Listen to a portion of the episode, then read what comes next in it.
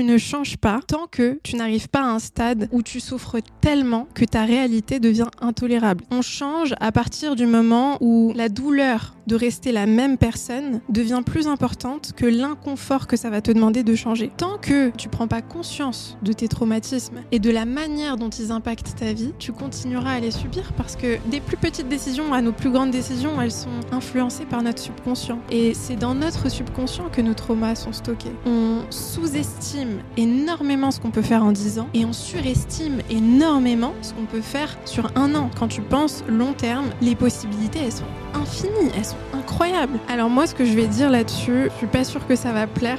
Depuis 2017, j'accompagne et côtoie des entrepreneurs à succès. Chaque rencontre est unique et permet d'identifier ce qui crée la réussite. Je suis Alec Henry, l'initiateur du mouvement entrepreneurs.com. Et dans ce podcast, j'ai l'opportunité d'échanger avec des personnalités inspirantes qui ont su créer la différence. Avec le déclic, je vous offre une perspective unique afin que vous puissiez à votre tour faire la différence. Salut Mariam. Salut Alec. Comment tu vas? Ça va et toi? Eh ben écoute, on va passer un bon moment ensemble. Ça me clair. fait plaisir de t'avoir ici sur le podcast. Moi aussi. Euh, ça fait plusieurs semaines qu'on devait planifier justement cet épisode. C'est vrai. Je vais rapidement te présenter pour celles et ceux qui ne te connaissent pas. Euh, tu es plutôt dans ton élément ici, vu que tu es fondatrice également d'un podcast, Mariam Gaderi, le podcast, axé donc sur le développement personnel et la santé mentale. On va enregistrer d'ailleurs un épisode tous les deux euh, Ouais. tout à l'heure. Pour celles et ceux qui nous écoutent, allez euh, voir, on mettra certainement le lien justement dans la description. Tu es Merci. également coach de vie, créatrice de contenu bien-être, avec plus d'un million d'abonnés cumulés toutes plateformes. Donc tu crées du contenu quasi quotidiennement depuis maintenant un certain temps. Euh, tu es d'origine franco-iranienne, tu as étudié à Londres pendant 3 ans, de tes 18 à 21 ans dans l'une des meilleures écoles euh, de Londres. Tu as vécu un peu moins d'un an et demi à Dublin. Aujourd'hui, tu vis entre Dubaï et Paris. Tu es aussi auteur du journal pour les hypersensibles et tu es en train en ce moment d'écrire ton deuxième bouquin. Et tu as travaillé dans le digital, tu as aussi été Chief Happiness Officer jusqu'à aujourd'hui te consacrer pleinement donc à ta passion du coaching à titre indépendant où tu peux faire justement du coaching, différentes interventions, etc. Exact. Ça va être un épisode intéressant justement parce Ouais. que je voulais vraiment t'avoir sur ce plateau car tu as une approche euh, très intéressante du coaching, euh, de par aussi ton passé, des expériences vécues, et puis euh, les personnes que tu as pu accompagner, le contenu que tu sais et que tu peux créer depuis maintenant un certain temps. Donc merci d'avoir accepté cette invitation. Merci à toi de m'avoir invité. Merci. Avec plaisir. On va rentrer tout de suite dans le vif du sujet. Euh, tu as euh, vécu des moments assez compliqués, assez difficiles pendant ton enfance et ton adolescence, notamment de harcèlement, euh, qui a finalement été bah, la genèse de ton premier déclic, un de tes premiers déclics de vie, si je comprends bien par rapport à ce que j'ai pu voir. Beaucoup de gens, malheureusement, lorsqu'ils font face à ces situations, ils vont se perdre ou ça va être compliqué pour eux d'en tirer quelque chose de puissant pour grandir. Dans ton cas, comment est-ce que tu as trouvé la force de surmonter ces épreuves et euh, quels ont été les outils que tu as peut-être utilisés consciemment ou inconsciemment pour pouvoir devenir la personne que tu es après tout ça? C'est une super bonne question parce que c'est vrai qu'on on traverse tous des, épreuves d'adversité dans notre vie euh, à différents moments, euh, que ce soit à l'école ou ensuite dans notre vie amoureuse, dans notre vie familiale, euh, au travail, enfin peu importe. Moi, je me rappelle qu'à cette époque-là, j'ai vraiment eu cette, euh, cette sensation de me dire, si tu trouves pas un moyen de t'intégrer et de te faire des amis et de, de trouver ta place, tu vas, tu, tu vas t'éteindre et tu vas couler parce que je suis arrivée à un stade où j'étais en dépression totale, je faisais de l'anxiété euh, en permanence, j'étais anxieuse Mhm. tout le temps pour la moindre chose. Euh, T'avais quel âge à ce moment-là? j'avais 14 ans, 13-14 ans, tu vois. Euh, je faisais de l'anorexie, donc je mangeais plus du tout. J'étais à un stade où vraiment mes parents s'inquiétaient pour ma vie, tu vois. C'était. Mhm. Et j'ai eu la chance, du coup, à ce moment-là, d'avoir euh, des parents qui, qui, qui ont vraiment tout essayé pour me soigner, pour prendre soin de moi. Et donc, euh, j'ai pu guérir de l'anorexie. Et à ce moment-là, je me suis dit, bah, c'est ta seconde chance, en fait. C'est maintenant ou jamais, tu vas te retrousser les manches et tu vas trouver des outils pour essayer de t'intégrer auprès des autres. Hmm. Et donc, euh, à ce moment-là, je me, je me rappelle que j'étais tombée sur un livre euh, sur le langage corporel. Et j'ai commencé à lire ce livre et je me suis dit, peut-être que jusqu'à aujourd'hui, j'ai pas réussi à m'intégrer et à me faire des amis et à trouver ma place avec ma voix. Peut-être qu'avec mon corps et en changeant mon attitude, je vais peut-être me faire des amis. Et ça, ça a été le premier pas qui m'a permis derrière de commencer à, à, à retrouver une vie sociale un peu normale et, à me, réintégrer, on va dire. Ok. Donc découvrir finalement une autre approche, une approche méconnue par rapport à toi, et tester, itérer, jusqu'à trouver peut-être le bon outil. On y reviendra. Euh, quelle, était la cause justement de, de, ces mots que tu avais à ce moment-là? Il y avait plusieurs choses.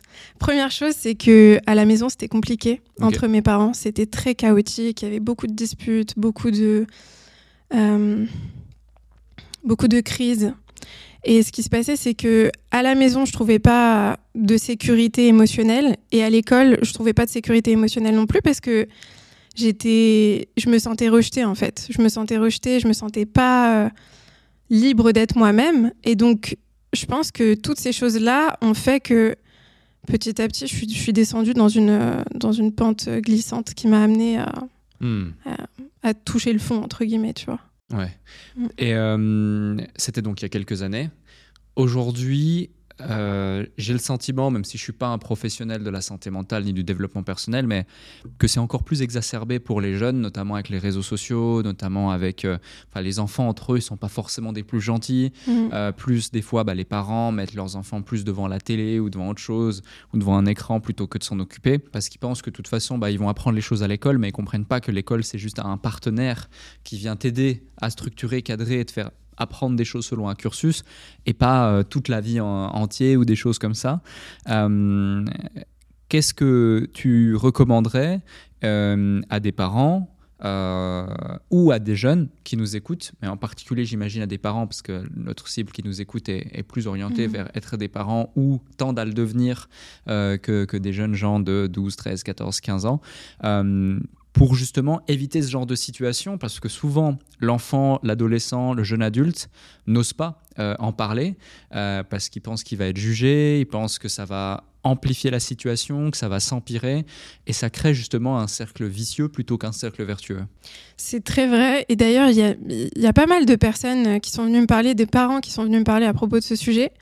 Je pense que la première chose à faire, c'est de créer un climat sécurisant pour son enfant et de lui permettre de venir vers les parents et de s'exprimer sur des choses qui se passent à l'école. Parce que si l'enfant ne trouve pas la sécurité de venir vers ses parents et de dire il se passe ça ou il se passe ci, et d'être reçu et accueilli de manière sécurisante, il va se sentir encore plus rejeté et je pense que ça va exacerber encore plus la situation à l'école. C'est-à-dire que peut-être qu'il va avoir recours à des, entre guillemets solutions qui sont très néfastes pour lui. Hmm. Donc je pense que premièrement créer un, climat sécurisant, ensuite montrer à son enfant que il y a des solutions. Par exemple, moi quand j'étais en primaire, euh, bon moi j'ai grandi dans une cité à Nanterre euh, jusqu'à mes 12-13 ans. Et en primaire, en fait, je me faisais harceler et je me suis fait frapper par cinq personnes. Je suis arrivée à la maison avec euh, un énorme hématome, j'étais dans tous mes états. Euh, la première chose que ma mère a fait, c'est d'essayer de trouver une solution pour que je change d'école. Donc il faut vraiment, de mon point de vue, prendre des mesures, tu vois. Il suffit pas juste de venir parler et de dire... Euh, alors bien sûr, c'est super important de parler et de s'exprimer, mais derrière, de sentir que tes parents sont prêts à prendre des mesures hmm. nécessaires et que ta santé passe avant tes études. Je pense que ça, c'est super important. Ouais, complètement. Bah, justement, on va en parler de l'environnement dans lequel tu as évolué. Euh, à la suite de quoi, de tes 18 à 21 ans, tu prends la décision de partir en Angleterre, dans une des meilleures écoles. Comment tu as vécu justement cette transition euh, entre bah, les cités à Nanterre et euh, arriver à Londres dans une des meilleures écoles? Qu'est-ce que ça a changé pour toi? Quelles ont été les répercussions sur ta personne, ta personnalité, ton avenir? Alors, ce qui s'est passé, c'est que j'ai vécu à Nanterre dans une cité euh, qui s'appelle euh, Pablo Picasso, qui est assez connue, mmh. jusqu'à mes 12-13 ans. Et à partir de 13 ans, on a déménagé dans le 16e, à Paris. Donc, gros changement d'ambiance. J'étais dans un quartier euh, assez riche, assez bourgeois. là, ça a été la première grosse transition de ma vie, je dirais. Parce que j'étais. Alors, à Nanterre, je me sentais pas à ma place je me disais toujours que j'étais pas à ma place en fait parce que je me faisais harceler. Euh, on se moquait de moi parce que j'avais une façon de m'exprimer qui était très différente des autres élèves. Et dans le 16e, c'était un peu euh, c'était un peu ce sentiment de je suis pas à ma place non plus parce que je suis pas comme ces élèves qui ont de l'argent, qui peuvent faire plein de choses que moi je peux pas faire, tu vois. Mmh. Donc ça, je dirais que ça a été la première grosse transition. Et puis petit à petit, euh, à 18 ans, donc je suis partie à Londres. Là, ça a été aussi un gros changement euh, d'ambiance, euh, mais ça a été vraiment une transition hyper importante dans ma vie parce que ça a été la première fois où je me suis sentie un peu plus à ma place. J'étais entourée de personnes euh, qui venaient de partout dans le monde avec énormément de, de, de curiosité sur la vie, tu vois. Ça m'a beaucoup ouvert l'esprit, ça m'a beaucoup rassurée sur certaines choses que moi j'étais et sur lesquelles je me rejetais. Hmm. Donc, ouais, ça a été plusieurs transitions comme ça. Ouais, davantage de richesse culturelle aussi, justement, qui fait que euh, tu vois, quand tu as des gens qui viennent de partout, Ouais. euh, on n'a pas tous le même euh, paradigme, il y a beaucoup plus d'ouverture d'esprit, et qui fait que tu peux euh, aussi te permettre de t'exprimer euh, plus simplement et différemment, parce que tu te sens pas forcément jugé. C'est vrai. Et ça, c'est important. hein. L'environnement, vraiment, on en parle constamment. Là, c'est plus sur le côté personnel, mais finalement, tu grandis aussi professionnellement.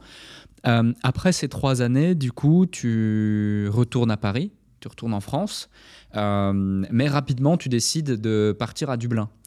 Pourquoi? Bah, en fait, ce qu'il faut savoir à ce moment-là, c'est que moi, j'étais très pressée de travailler. Mhm. Et je me rends compte que je postule, je postule, je postule. La plupart de mes, de mes euh, camarades à l'université, euh, eux, ils ont un job très rapidement à, à Londres. Ouais. Mais moi, en postulant, je vois que je me prends des portes et que la seule chose qu'on me propose, c'est un stage, en fait. Mhm. Tu postules dans quel domaine, là, à ce moment-là? À, à ce moment-là, je postulais parce que j'avais fait un bachelor en économie business, donc plus dans le domaine euh, du business développement, euh, tu vois, commercial, euh, dans une boîte, cabinet de conseil, etc. Et, hum, et du coup, je me prends que des portes et non, en fait, on peut que vous proposer un stage. Et je me dis, mais en fait, c'est trop injuste parce que je suis sûre que je pourrais apprendre très vite. On parle de méritocratie en France, mais je trouve que c'est c'est pas réel en fait. Il n'y a pas vraiment de méritocratie dans le sens où hum, tu peux avoir fait, tu peux avoir fait de grandes études, tu peux euh, avoir de grandes compétences, être motivé, déterminé à apprendre. On va te fermer des portes parce que tu n'as pas fait un certain nombre d'études, un certain nombre d'années d'études ou que tu as un certain âge. Si tu as 21 ans, tu es trop jeune. Enfin bref. Mhm. Donc j'ai commencé à postuler à l'étranger et là, je suis tombée sur euh, plusieurs offres euh, à Dublin en Irlande et du coup, je me suis intéressée à, à un cabinet de conseil euh, américain qui était super intéressant avec beaucoup d'opportunités de croissance et donc j'ai été prise là-bas et je me suis dit bah let's go. Ok, Mm. ok, je vois. C'est intéressant cette histoire justement de méritocratie. Je pense qu'elle existe, mais à partir d'un moment où tu réponds à certains cadres ou certains filtres. Du coup, c'est c'est une méritocratie euh, filtrée, tu vois. Mais, euh, mais, mais, mais, mais je te rejoins à 100%, hein, fondamentalement. euh, C'est c'est- c'est c'est pas forcément un système. Tu vois, le système anglo-saxon, par exemple, est beaucoup plus ouvert d'esprit par rapport à la réelle méritocratie. Pareil euh, aux États-Unis, pareil euh, même ici aux Émirats. Euh, Ouais. Celui qui veut vraiment se donner les moyens d'eux et monter l'échelle sociale, il en aura la capacité. Alors certes, ça demande beaucoup de travail, de résilience, il y a aussi une part de chance et d'opportunité qu'il faut savoir saisir et, et des sacrifices. Mais, mais par contre, celui qui veut le faire, il peut le faire. Et ça, c'est extrêmement important. C'est vrai, je suis d'accord avec toi. Je pense que on peut pas arriver, et ça c'est peut-être aussi un gros sujet, c'est de se dire que aujourd'hui on se dit beaucoup, est-ce que les nouvelles générations se sentent pas un peu entitled, tu vois, ils arrivent sur le marché du travail, on a beaucoup ce sentiment de, bah, on devrait me donner un job à, grande responsabilité, etc.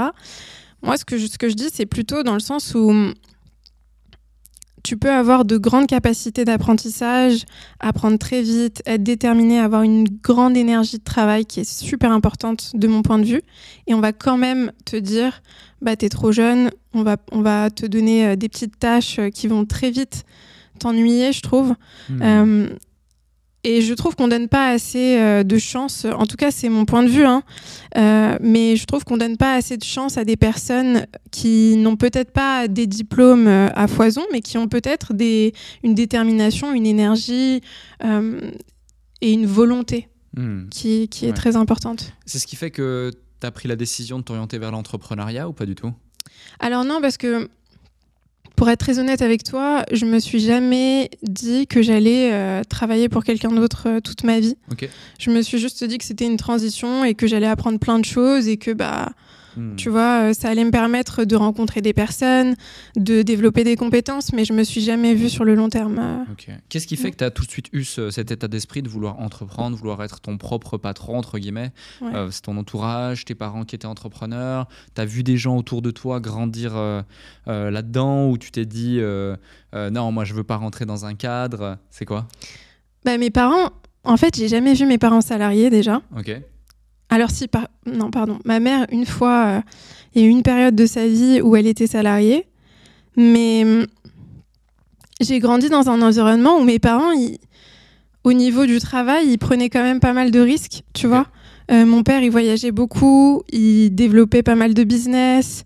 Euh, ma mère était, était mère au foyer pendant un, un, long moment. Ensuite, elle était esthéticienne. Ensuite, elle s'est lancée dans la musique. Enfin, elle a fait plein de choses, tu vois. Et mes parents, je les ai vraiment vus faire plein de choses. Mhm. Et du coup, j'ai jamais, je me suis jamais dit. Euh, alors, je sais pas franchement si c'est les parents qui influent sur ça. Je pense que c'est plus une nature. Euh, quand tu sens que, quand tu te sens vraiment très contraint, très réprimé, quand on te, on te dit quoi faire ou comment vivre ta vie, et que tu sens dans ton corps que c'est pas, ça résonne pas, ça vibre pas et que t'es pas à ta place, petit à petit, tu te rends compte que bah, le seul chemin possible, c'est l'entrepreneuriat. Et donc, euh, ça a toujours été quelque chose que je me suis dit naturellement. J'ai envie de voyager, j'ai envie de me sentir libre, j'ai envie de, de vivre ma vie comme moi je l'entends et j'ai envie de designer ma vie plutôt que de subir ce que quelqu'un d'autre va m'imposer, tu vois. Hmm. Et je pense que l'entrepreneuriat, c'est vraiment le chemin pour ça. Ce que tu viens d'évoquer là ici, cette euh, sensation presque euh, chimique, physique qu'on a à l'intérieur de soi et qui fait qu'on se dit c'est pas la vie que j'ai envie d'avoir, je suis pas épanoui, je suis je suis pas à ma place euh, et l'entrepreneuriat serait peut-être une bonne voie. C'est le sentiment que beaucoup de gens ont, peut-être même beaucoup de gens qui nous écoutent ont, mais qui pourtant, pour différentes raisons, restent euh, dans, dans, ce schéma salarial, restent dans une certaine sécurité, restent dans un environnement plus sécurisant, rassurant, que ce soit pour eux, pour leur famille, pour leurs proches, pour ce que les gens vont penser et vont dire. Comment on fait pour trouver le courage justement de s'écouter euh, et, et d'oser passer à l'action? Parce que là, on est clairement sur du mindset, on est clairement sur des croyances, et il y a beaucoup de gens qui malheureusement restent un petit peu esclaves de leur peur ou, euh, ou autres à, contre-courant du coup de leurs envies. Alors moi, ce que je vais dire là-dessus, je suis pas sûre que ça va plaire, pour être honnête, mais ma conclusion sur ça, c'est que tu ne changes pas tant que tu n'arrives pas à un stade où tu souffres tellement que ta réalité devient intolérable. C'est-à-dire qu'il y a une quote de Tony Robbins qui dit que on change à partir du moment où la douleur de rester la même personne devient plus importante que l'inconfort que ça va te demander de changer. Hmm. Et donc, si tu arrives à un stade où tu souffres tellement, tu touches tellement le fond, c'est plus possible pour toi de rester dans cette situation, ça devient une nécessité de changer. C'est plus un luxe, c'est plus, c'est plus une option, c'est plus un bonus que tu te permets d'avoir ou non. C'est si je change pas, je vais vraiment couler et là je serai en danger. Donc pour moi, en fait, on change à partir du moment où on change notre situation et on prend le risque de se lancer, que ce soit dans l'entrepreneuriat ou dans autre chose. Ça peut être, il euh, y a des personnes qui ont un enjeu de sortir d'une relation toxique, par exemple, hmm. ou peu importe, tu vois. Mais on change à partir du moment où ça devient intolérable pour nous de rester dans cette situation. Et pour ceux qui nous écoutent et qui se disent, OK, bah, moi, je le tolère encore, mais j'ai vraiment envie de changer, comment est-ce que je peux changer? Bah, Tu peux changer en...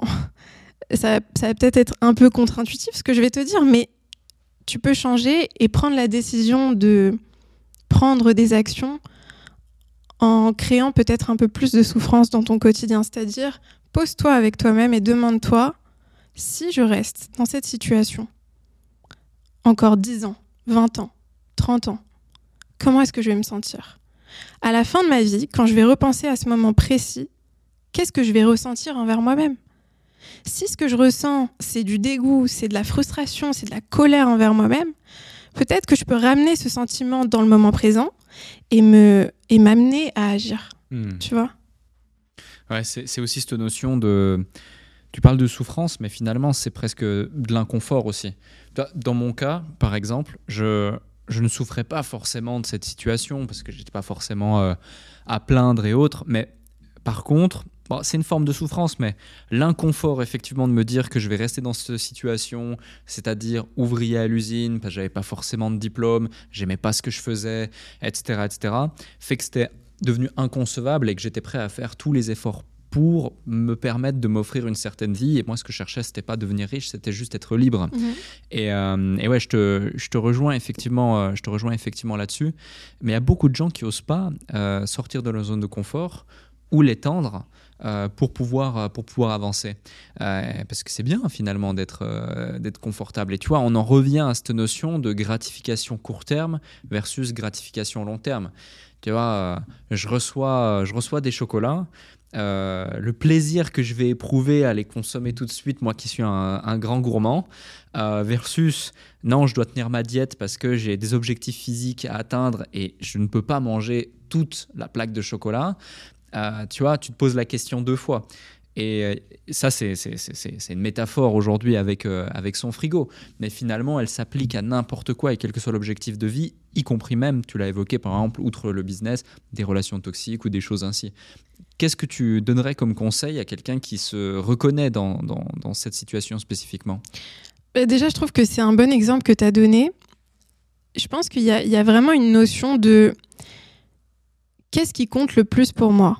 Est-ce que c'est de recevoir ce shot de dopamine temporaire, donc ce plaisir temporaire, ou est-ce que c'est de construire un respect profond pour moi-même sur le long terme? Quand tu réalises que à chaque fois que tu choisis le plaisir temporaire, le plaisir vraiment, la gratification instantanée, tu négliges ton respect envers toi-même et tu vas petit à petit, petit à petit, briser ta confiance en toi et ta sécurité avec toi-même. Je pense que il n'y a pas forcément de recette euh, à suivre là-dessus, mais c'est vraiment de se reconnecter à notre raison d'être, c'est-à-dire à pourquoi est-ce qu'on fait les choses. Parfois, on se fixe des objectifs et on n'arrive pas à les tenir parce que on ne sait pas vraiment pourquoi on les fait, tu vois. Quand tu sais exactement pourquoi tu fais les choses, pourquoi est-ce que c'est important pour toi de ne pas manger la tablette de chocolat tout de suite? Pourquoi Si tu me dis, bah Mariam, c'est important pour moi parce que j'ai envie de me trouver beau quand je vais après à la salle de sport, bah, je vais te dire c'est cool, mais c'est quoi vraiment la raison pour laquelle c'est vraiment important pour toi? Si on arrive à une conclusion différente, tu me dis, bah Mariam, c'est important pour moi parce que j'ai envie de me sentir en bonne santé, j'ai envie de passer plus de temps avec euh, ma copine ou euh, me sentir en forme quand je vais euh, à une réunion importante pour le travail. Ou tu vois, là, tu te connectes à quelque chose de plus profond. Et je pense que c'est vraiment important de se connecter à ton pourquoi. Pourquoi est-ce que tu fais ce que tu fais mmh. finalement Tu vois? Ouais, je vois, tu as, tout à fait raison. Et tu évoques un autre sujet qui est super intéressant, c'est finalement l'amour propre. Euh, tu dis donc, euh, voilà, euh, tu diminues ta confiance en soi et autres, donc c'est de l'amour propre. Et souvent, bah, ça crée un cercle vicieux, parce que du coup, tu, tu succombes à, de la dopamine, hein, finalement, tu, tu l'as évoqué, une fois, deux fois, trois fois, jusqu'à diminuer considérablement ton amour propre. Et c'est ce qui fait qu'il y a des personnes qui n'en ont plus et qui ont plus confiance en eux et qui doivent se reconstruire et qui partent dans des phases parfois même de dépression, etc. à cause de ça. Et, euh, et on a toujours l'impression, tu vois, euh, quand tu es dans une phase de down, que euh, tu as la pire situation. Et quand tu l'exprimes à quelqu'un en face de toi, bah, la personne va souvent te dire, mais non, regarde ça, ça, ça, il y a tout qui est positif autour de toi, c'est bien, mais toi tu le vois pas quels sont les conseils que tu donnerais à un individu qui du coup n'a plus d'amour propre, n'a plus confiance en lui pour réussir à petit à petit reconstruire euh, cette confiance en soi, reconstruire cet amour propre, que ce soit un homme comme une femme, euh, de façon à, pouvoir avancer dans la direction de ses objectifs? Alors pour la confiance en soi, moi j'aime bien parler de quelque chose que je trouve euh, essentiel. La confiance en soi, on a tendance à croire que c'est simplement un sentiment. C'est-à-dire qu'on se dit, bah moi, mon objectif, c'est de me sentir confiant, c'est de me sentir charismatique, c'est de me sentir puissant.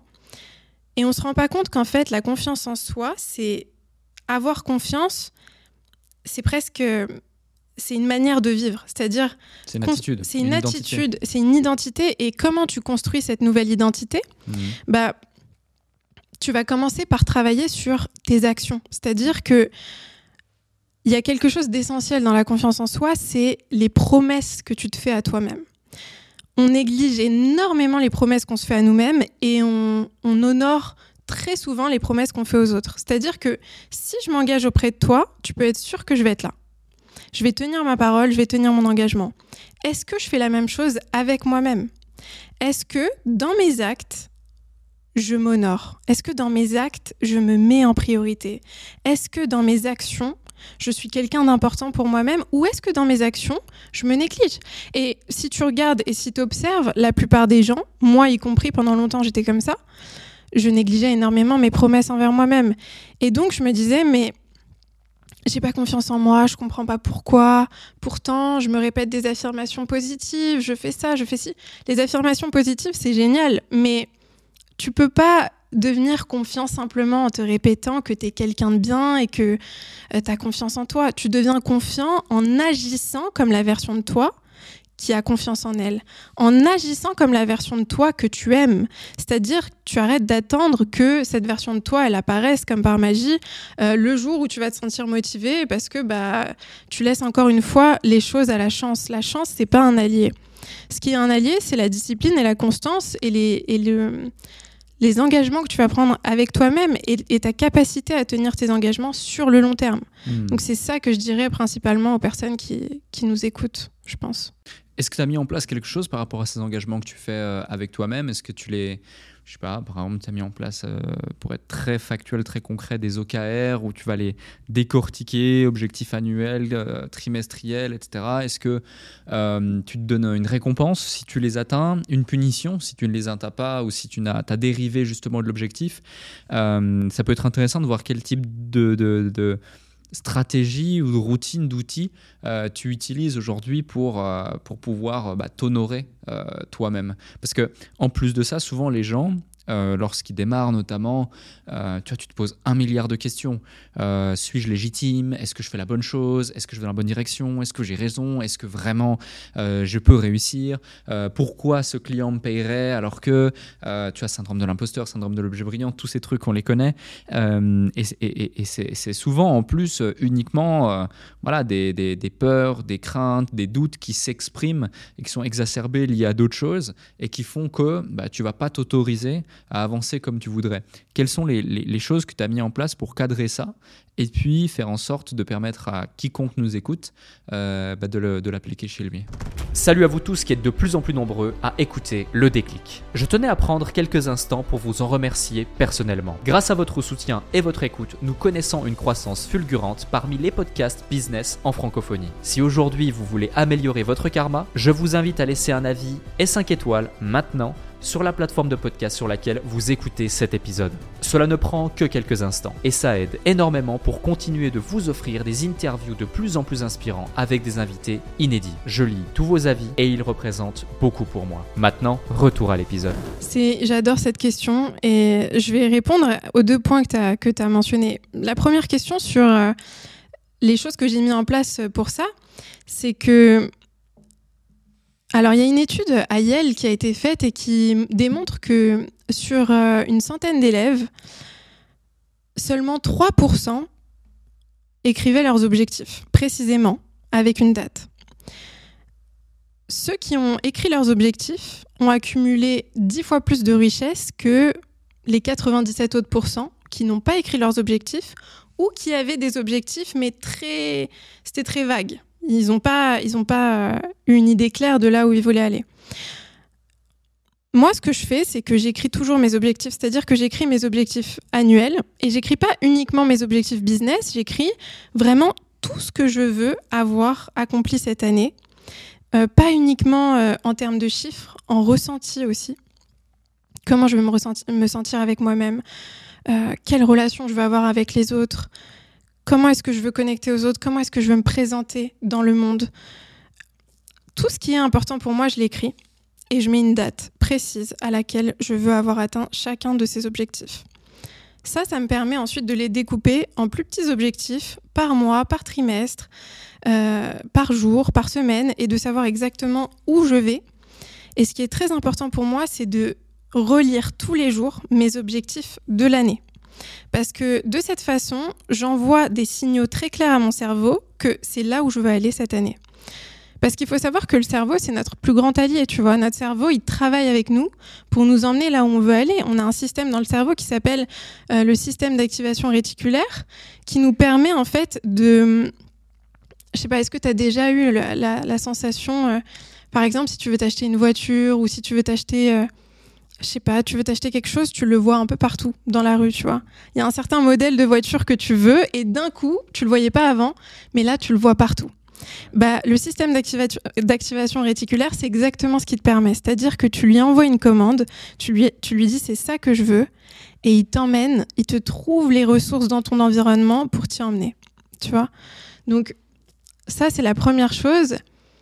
Ensuite, ce que je fais, c'est que je me récompense quand je réussis mes objectifs. Par contre, je me punis pas. Dis-toi une chose.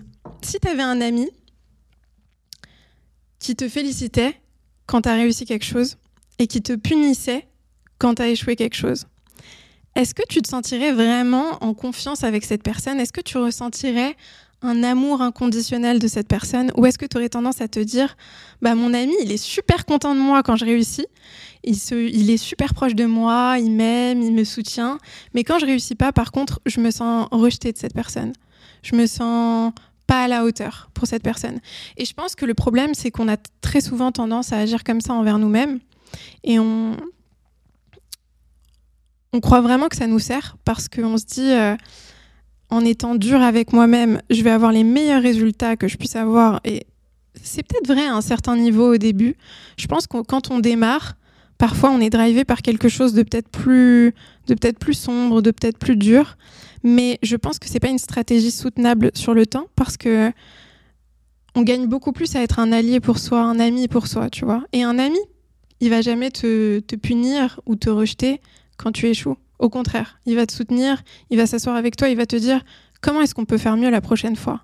Qu'est-ce qu'on n'a pas vu? Qu'est-ce qu'on a raté? Qu'est-ce qui qu'est-ce qui allait pas et qui a fait qu'on n'a pas été à la hauteur cette fois-ci? Tu vois? Hmm. Donc ça, je pense que c'est important, ouais. Complet. Tu te punis, toi? Disons que je suis dur avec moi-même. Ouais. Mais moi, je vois plus la chose comme c'est pas mon ami, c'est plus un, tu vois, c'est plus un coach, c'est plus. Euh, euh, et, du coup, c'est une approche qui est différente. C'est une approche qui est plus en accord avec ma personnalité, disons. Je comprends. Mais je rejoins tout à fait ton, ton point de vue aussi, qui est, qui est hyper pertinent. Et c'est une question de perception et d'axe, d'angle. Mais, mais ouais, complètement. Donc, ça, c'est le deuxième euh, outil que tu utilises. Tu en as un troisième que tu voulais évoquer, peut-être? Alors, euh, un troisième que je veux bien évoquer et qui, et qui m'aide pas mal, c'est... Euh, en vrai, j'en ai plein. J'en ai plein. Il y a la visualisation déjà que j'utilise au quotidien. Je visualise tout le temps mes objectifs. je les visualise vraiment de manière très poussée, c'est-à-dire que je ressens ce que je vais ressentir quand je vais atteindre mon objectif je le ressens physiquement. Je peux me mettre à pleurer en marchant, tu vois, pour aller chercher un café, tu vois, parce que je le ressens tellement. Et ça m'aide vraiment parce que je me projette d'une manière où je crée un ressenti à l'intérieur de moi qui fait que. Alors, après, moi, je crois beaucoup aux énergies. Je, pense vraiment que euh, parfois, on, on s'auto-sabote parce que énergétiquement, il y a des choses qui bloquent aussi. Et donc, euh, quand je visualise comme ça, j'ouvre un peu mon énergie au fait de recevoir et de, de me laisser la possibilité d'aller là où je veux aller, tu vois. Hmm. Euh, la visualisation, c'est très, très fort pour moi. Euh, il y a aussi le fait d'écrire, en fait. D'écrire. Il y a une technique que j'utilise beaucoup qui s'appelle le scripting et qui me permet, en fait, de décrire dans les moindres détails ce que je vais ressentir quand je vais atteindre mon objectif. Euh, et je l'écris comme si j'étais en train de le vivre au moment présent, tu vois. C'est-à-dire que j'écris je, euh, je, suis en train de faire ça, je suis à tel endroit, je suis habillée comme ça, je suis face à telle personne. Euh, je décris le temps, les odeurs, tout ce qui peut éveiller mes sens, je vais l'écrire. Et en faisant ça vraiment tous les jours, j'ai remarqué qu'il y a beaucoup de choses qui se sont débloquées pour moi et qui, ont, qui se sont matérialisées dans ma vie. Ça contribue finalement aussi à, à développer son identité, hein. mmh. euh, justement parce que tu changes de paradigme, tu changes d'identité. Et, euh, et, ouais, tu as, certains types d'identité, on pourrait l'adapter à n'importe quoi, hein, que ce soit les relations, euh, la santé, le business, etc. Si ton identité, elle est telle qu'elle est, tu ne pourras pas avoir autre chose que des résultats qui sont en accord avec ton identité, en tout cas dans 90% des cas.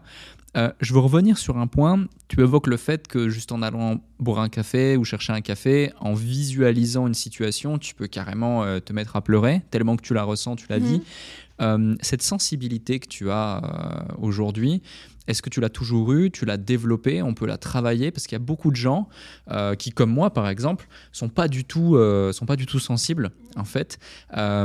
et, et est-ce que c'est quelque chose de bien, pas bien? Est-ce qu'il faut culpabiliser ou pas que tu ne sois pas sensible et que tu ne puisses pas te dire ah tiens, je vais visualiser ci ou ça? Parce que moi ça n'a jamais forcément fonctionné, tu vois.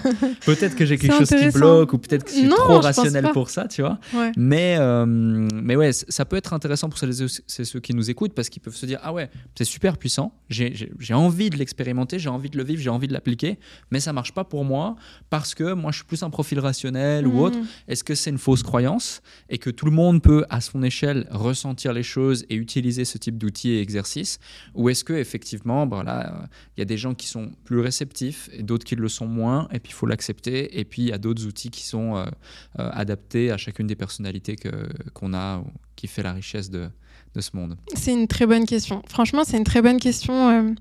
Alors, il y a l'hypersensibilité et il y a l'empathie. L'empathie, c'est quelque chose qui est accessible à tout le monde. Alors, à moins que euh, tu sois face à un profil de sociopathe ou de psychopathe, où là, vraiment, c'est des, euh, endroits dans le cerveau où, c'est limite bloqué, tu vois, il n'y a pas mm. la possibilité de ressentir cette empathie. L'hypersensibilité, c'est un trait de personnalité qui est inné, c'est-à-dire que soit tu es hypersensible, soit tu ne l'es pas. Pour moi, dans le fait d'être hypersensible et dans le fait de ne pas l'être, il y a des bons côtés et des mauvais côtés. Euh, tu vois, euh, l'hypersensibilité, c'est quelque chose qui, est très souvent euh, difficile à vivre pour beaucoup de personnes parce que tu vas ressentir des émotions qui vont te submerger. Si tu sais pas comment les gérer, c'est extrêmement difficile. par exemple, dans le business, dans le travail, ça peut être problématique, mais ça peut être aussi une force parce que ça te permet de développer une, une, hyper-empathie et une capacité à te connecter aux autres, à les cerner, à les sentir, à les comprendre, qui peut être vraiment surdéveloppée et qui, qui est un atout, selon moi. Mais, mais si tu n'apprends pas à le gérer, c'est vrai que ça peut être vraiment un, frein dans ta vie, un fardeau, parce que bah, euh, juste en regardant une vidéo ou quoi, tu peux être, euh, tu peux être dans ton lit pendant des heures à, remettre tout en question, à pleurer, à ressentir des choses euh, que, qui ne t'appartiennent pas en fait, parce que tu absorbes tellement les émotions des autres que tu vas les, tu vas les vivre comme si c'était les tiennes. Après, il y a des outils, il y a des méthodes, il y a des pratiques qui t'aident à mieux gérer ton hypersensibilité, à te recentrer, à te focaliser sur toi, sur ton centre, à euh, appréhender ce qui va te déclencher émotionnellement, ce qui va te perturber, à mieux le gérer. Mais c'est pas euh, quelque chose qui se fait en un jour, c'est vraiment une pratique du quotidien. Et je pense que pour les personnes qui ne le sont pas, ça peut être euh, aussi un avantage. Donc il y a des bons et des mauvais côtés dans les deux, mais les personnes qui ne sont pas hypersensibles ne manquent pas pour autant d'empathie, tu vois. Hmm. Et l'empathie, c'est un super pouvoir pour moi. Complètement, complètement. Je me reconnais effectivement euh, là-dedans. Euh, on va revenir justement à ton parcours parce que là on a dérivé. Euh, Carrément. Mm. On, évoque, on évoque plein de sujets super intéressants. donc, qu'est-ce qui fait qu'à un moment donné tu te dis c'est le bon moment, je vais faire cette transition, je vais quitter le schéma traditionnel salariat ou études ou autre pour euh, me lancer dans ma carrière de, coach, euh, d'accompagnante et aussi créatrice de contenu euh, parce que c'est quelque chose que, bah, qui fait partie de ton quotidien. Tu partages quasiment tout toute ta vie sur les réseaux. et, ouais, ça peut, être, ça peut être super intéressant justement de, voir qu'est-ce qui a fait ce, ce, switch alors que tu savais déjà depuis presque le début finalement, que de toute façon tu étais euh, destiné à ça, entre guillemets, euh, dans le sens où tu l'as évoqué tout à l'heure, c'était pas une voie qui, t'était, euh, qui, qui te stimulait plus que ça, quoi, le, le salariat. Alors ce qui, m'a, ce qui a été le déclic pour moi, ça a été de réaliser que j'étais complètement malheureuse en fait. J'étais complètement malheureuse dans ce que je faisais. Euh, mon, poste, c'était un job de Chief Happiness Officer, donc j'étais censée m'occuper du bien-être des employés, des équipes, la culture d'entreprise. Euh, j'avais quand même de grosses responsabilités à ce moment-là. J'étais complètement éteinte. Ça n'allait pas du tout avec mon manager. Euh, je traversais une période qui était très compliquée pour moi. Mes parents étaient en train de divorcer. Euh, mon ex m'avait quitté un peu avant. J'avais l'impression que tout s'effondrait. Et ce qui a été le déclic, en réalité, ça a été une conversation que j'ai eue avec euh, une coach de vie, qui est une amie aujourd'hui, et qui m'a dit que bah, je crois qu'elle avait, euh, elle venait d'avoir 40 ans à ce moment-là, et elle me dit bah Mariam, moi j'ai décidé de quitter mon job. Elle a des enfants, elle a, des, elle a un crédit, elle a de grosses responsabilités euh, à prendre en charge. Et elle me dit, bah, si je le fais pas maintenant, quand est-ce que je vais le faire? Et je me pose et je me dis, euh, si tu le fais pas maintenant, ce sera quand que tu vas le faire? T'as 25 ans, t'as pas d'enfants, t'es célibataire, t'as pas de crédit, ou même si t'en avais un, il y a toujours des solutions. Pourquoi est-ce que tu partirais pas maintenant? Et de toute façon, j'étais arrivée à un tel stade de rejet envers moi-même, je me sentais tellement humiliée en fait, tellement, tellement humiliée, que je me suis dit, ça peut pas être pire que ça. Et je me suis dit surtout, et ça c'est quelque chose qui revient beaucoup dans ma vie, c'est si j'ai un plan B, j'y arriverai jamais. Et donc je me suis dit, mets-toi face à un tel inconfort enlève-toi toute possibilité de plan B, en fait, que ça n'existe même pas, que tu vas être obligé de trouver ta voie, obligé de trouver ce qui te correspond. Et ce qu'il faut savoir, c'est que quand je suis partie de ce job, j'avais pas de plan B et surtout, je ne savais pas ce que j'allais faire en fait. Hmm. C'est pas euh, tout lisse. Je suis pas partie en me disant, oh, je sais ce que je vais faire, je vais commencer par l'étape 1, l'étape 2, l'étape 3. Euh, non, c'était pas du tout comme ça. J'étais chez moi, je, galérais, je, faisais plein de recherches, j'essayais de trouver. J'avais envie de lancer un business, mais ça me correspondait pas trop. Et du coup, j'ai beaucoup tâtonné. Et pendant des mois, j'ai été comme ça, tu vois. Euh, j'étais pas je me suis pas lancée tout de suite dans le coaching et je me suis pas lancée tout de suite sur les réseaux sociaux. Par contre, au bout de quelques mois de souffrance, de, de, résistance en fait, à me dire euh, non, ça peut pas être comme ça, tu peux pas, tu peux pas être dans cette situation, tu as fait des études, etc. J'ai lâché prise et je me suis dit, tu sais quoi, c'est comme ça, tu es perdu, tu sais pas ce que tu vas faire. Arrête de résister en fait, ça sert à rien, ça ne te sert à rien de résister. Donc je me suis posée j'ai accepté la situation. Et à ce moment-là, j'ai eu vraiment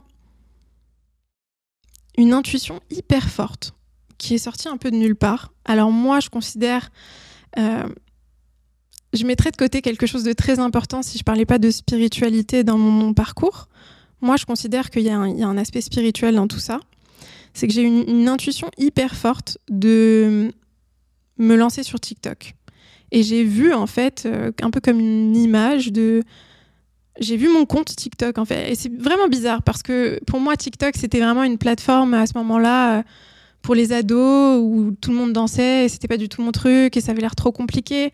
Mais en même temps, j'ai eu cette intuition et c'était tellement un sentiment clair à l'intérieur de moi de ça va marcher sur TikTok que je me suis mis sur TikTok et j'ai commencé à faire des vidéos et petit à petit, euh, ça a pris très vite et je me suis ensuite lancée dans le coaching et les choses, elles se sont faites petit à petit après ça, très naturellement. Mais c'est vraiment important de dire que pour moi, en tout cas, ça n'a pas été un, un parcours hyper lisse et étape 1, étape 2, ça a été plutôt euh, le chaos, la recherche, la, la, perte de confiance encore plus, et puis ensuite un lâcher prise, et puis ensuite euh, une intuition. Et petit à petit, j'ai suivi mon. J'ai écouté un peu cette voix euh, qui me disait de me lancer à ce moment-là sur cette plateforme, et ensuite les choses, elles se sont un peu. Hmm. Tu vois, c'était il y a deux ans. Ouais. ouais. donc ouais, vraiment, tu t'es dit, bah, tu as fait ce parcours, tu commences à créer du contenu. Euh, tout de suite, ça fonctionne sur TikTok du coup? Alors au début sur TikTok, je me suis lancée, je faisais toutes mes vidéos en anglais parce que je me disais, euh, euh, j'ai envie de parler à une audience internationale et tout, et puis ça me permettait de continuer à, nourrir mon, anglais. Je vois au début que bah, en fait, la plupart de mon audience est francophone et ça marche au bout de... Non, ça marche pas tout de suite. Pendant deux mois, je poste tous les jours, entre 3 à 7 fois par jour. Ah ouais. Et je faisais peut-être maximum 200 vues, tu vois je me dis, mais c'est pas grave, ça va marcher à un moment donné. Après, j'avais vraiment, par contre, là, j'avais un process pour euh, réussir sur TikTok. C'est-à-dire que je me suis posée, j'ai passé des heures à décortiquer les vidéos qui marchaient. Pourquoi elle marchait, comment euh, commence la vidéo, combien de temps ça dure, c'est quoi les commentaires, qu'est-ce que les gens remarquent, qu'est-ce qui les interpelle dans la vidéo, euh, les musiques, le ton de la voix, l'énergie de la personne, euh, est-ce que la personne est en train de faire un mouvement en même temps, bref, j'ai tout décortiqué et je me suis dit à un moment donné ça va fonctionner et donc au bout de trois mois à peu près, là ça a commencé à prendre, ça a commencé à prendre, j'ai pris 30 000 abonnés puis ensuite après en quelques en quelques mois J'étais à 100, 200 000 peut-être. Hmm. Après, ouais. après, ça continue à, à monter. Tu es allé sur aussi d'autres plateformes, YouTube, Instagram, etc. Euh, tu as monétisé ta création de contenu au bout de combien de temps? C'est une bonne question. Alors, euh, je me suis lancée en août 2021. J'ai commencé à faire du coaching en octobre ou novembre, je crois novembre 2021. Ok, donc tu as pu dégager du chiffre d'affaires, puis après tu as pu euh, structurer, recruter, déléguer. Euh, aujourd'hui, tu, gères encore tout toute seule ou tu as mis en place une équipe autour de toi Alors aujourd'hui, j'ai une vidéaste qui travaille avec moi mhm. sur le montage des vidéos, le cadrage, le podcast, etc. Et je travaille avec une équipe euh, sur la partie marketing mais euh, c'est pas encore j'ai encore du travail à faire pour me structurer pour avoir des process automatisés j'ai encore du chemin à faire je, je suis pas à un stade où je me considère euh, vraiment bien établie avec des process. Je considère que j'apprends encore aujourd'hui et que je suis encore en train de de mettre on apprend tout le temps, heureusement. Bien sûr. Mm. Euh, là où je veux en venir, et on va retourner plus dans le côté euh, dev perso, croyances et autres, j'ai pas mal de questions euh, à te poser là-dessus. Il y a un truc qui m'a interpellé et je voulais revenir là-dessus avec toi. on échange depuis quelques semaines pour la, la planification de cet épisode et j'ai vu une fois dans une de tes stories, il y a une personne qui a copié de A à Z tout ton contenu. Et, j'avais envie d'en parler justement sans la citer ou sans jeter des pierres, c'est pas l'objectif du tout, mais c'est plus, euh, voilà, le ressent de par ce que tu viens de nous évoquer. Ça fait des années, maintenant plus de deux ans que tu crées du contenu. Tu as passé des dizaines d'heures à euh, des centaines d'heures même à analyser qu'est-ce qui fonctionne, qu'est-ce qui fonctionne pas, etc. Tu as passé peut-être des milliers d'heures aujourd'hui à créer ton contenu parce qu'en plus, tu n'as pas forcément une grosse équipe derrière. Mmh. Euh, nous, aujourd'hui, pour ma part, si on est très présent avec le déclic, entrepreneurs.com ou moi-même, tout ça, c'est possible grâce à une équipe. Moi, ça me prend 4 euh, heures par semaine maximum, mais c'est génial. Je, sais que eux, enfin, il y a 7 personnes temps plein qui travaillent là-dessus, ça prend énormément de temps. Donc, j'imagine que tu passes énormément de temps à la création de contenu. Comment tu t'es ressenti euh, euh, comment tu t'es senti lorsque bah, cette personne copie mot pour mot, littéralement, bah, tout ton contenu.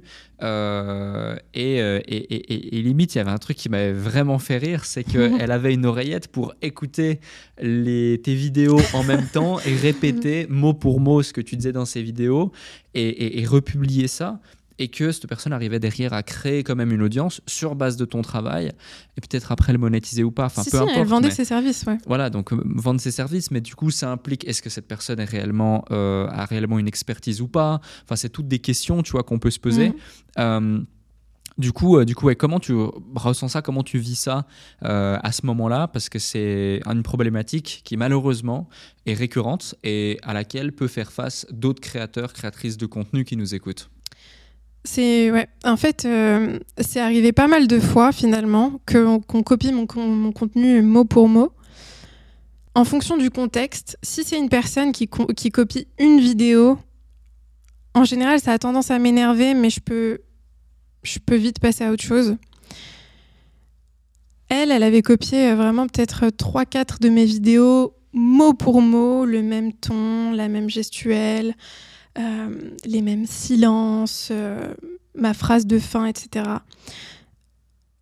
Je pense qu'avec du recul, sur le moment, ça m'a beaucoup énervé parce que c'est vrai qu'on c'est presque du vol, tu vois, tu travailles pendant tellement de temps pour réussir à développer une expertise ou réussir à vraiment t'exprimer d'une manière qui soit impactante, faire passer tes messages, euh, et ça, ça fonctionne. Et derrière, tu as quelqu'un qui vient et qui s'approprie ton travail et qui en récolte les fruits euh, injustement, entre guillemets. Mais je pense qu'aujourd'hui, avec du recul, je dirais que finalement, c'est le meilleur compliment qu'on puisse me faire. Tu vois je pense que si on passe notre temps à se dire euh, oui, c'est injuste, pourquoi cette personne a copié, etc. Ce qui a été le cas, ça m'a vraiment mis hors de moi de me dire qu'elle copiait mon contenu. Mais avec du recul, aujourd'hui, je me dis que si ça se reproduisait, bah finalement, c'est que, c'est que je fais quelque chose de bien, tu vois. Euh, personne, en réalité, ne pourra dégager ce que toi, tu dégages, tu vois. Il n'y a pas deux Alec Henry, il n'y a pas deux Mariam Gaderi, il n'y a pas deux de chacun d'entre nous, tu vois. Hmm. Euh, toi, ce que tu fais, ta manière de travailler, ta manière de t'exprimer, personne ne peut le recopier. On peut dire les mêmes choses que toi, on peut essayer de faire la même chose que toi, mais ce sera impossible. Donc, avec du recul, je pense que c'est juste un compliment, c'est c'est flatteur, ça veut dire que tu fais quelque chose qui est impactant. Et puis en plus, en discutant avec cette fille, je me suis rendu compte, euh, bon, elle s'est beaucoup excusée, et puis je me suis rendu compte que c'est vraiment par manque de confiance en soi qu'on fait ça. Tu vois, Mhm. c'est parce qu'on est tellement persuadé qu'on est incapable de faire quelque chose de bien par nous-mêmes qu'on va copier exactement ce que quelqu'un d'autre fait, tu vois.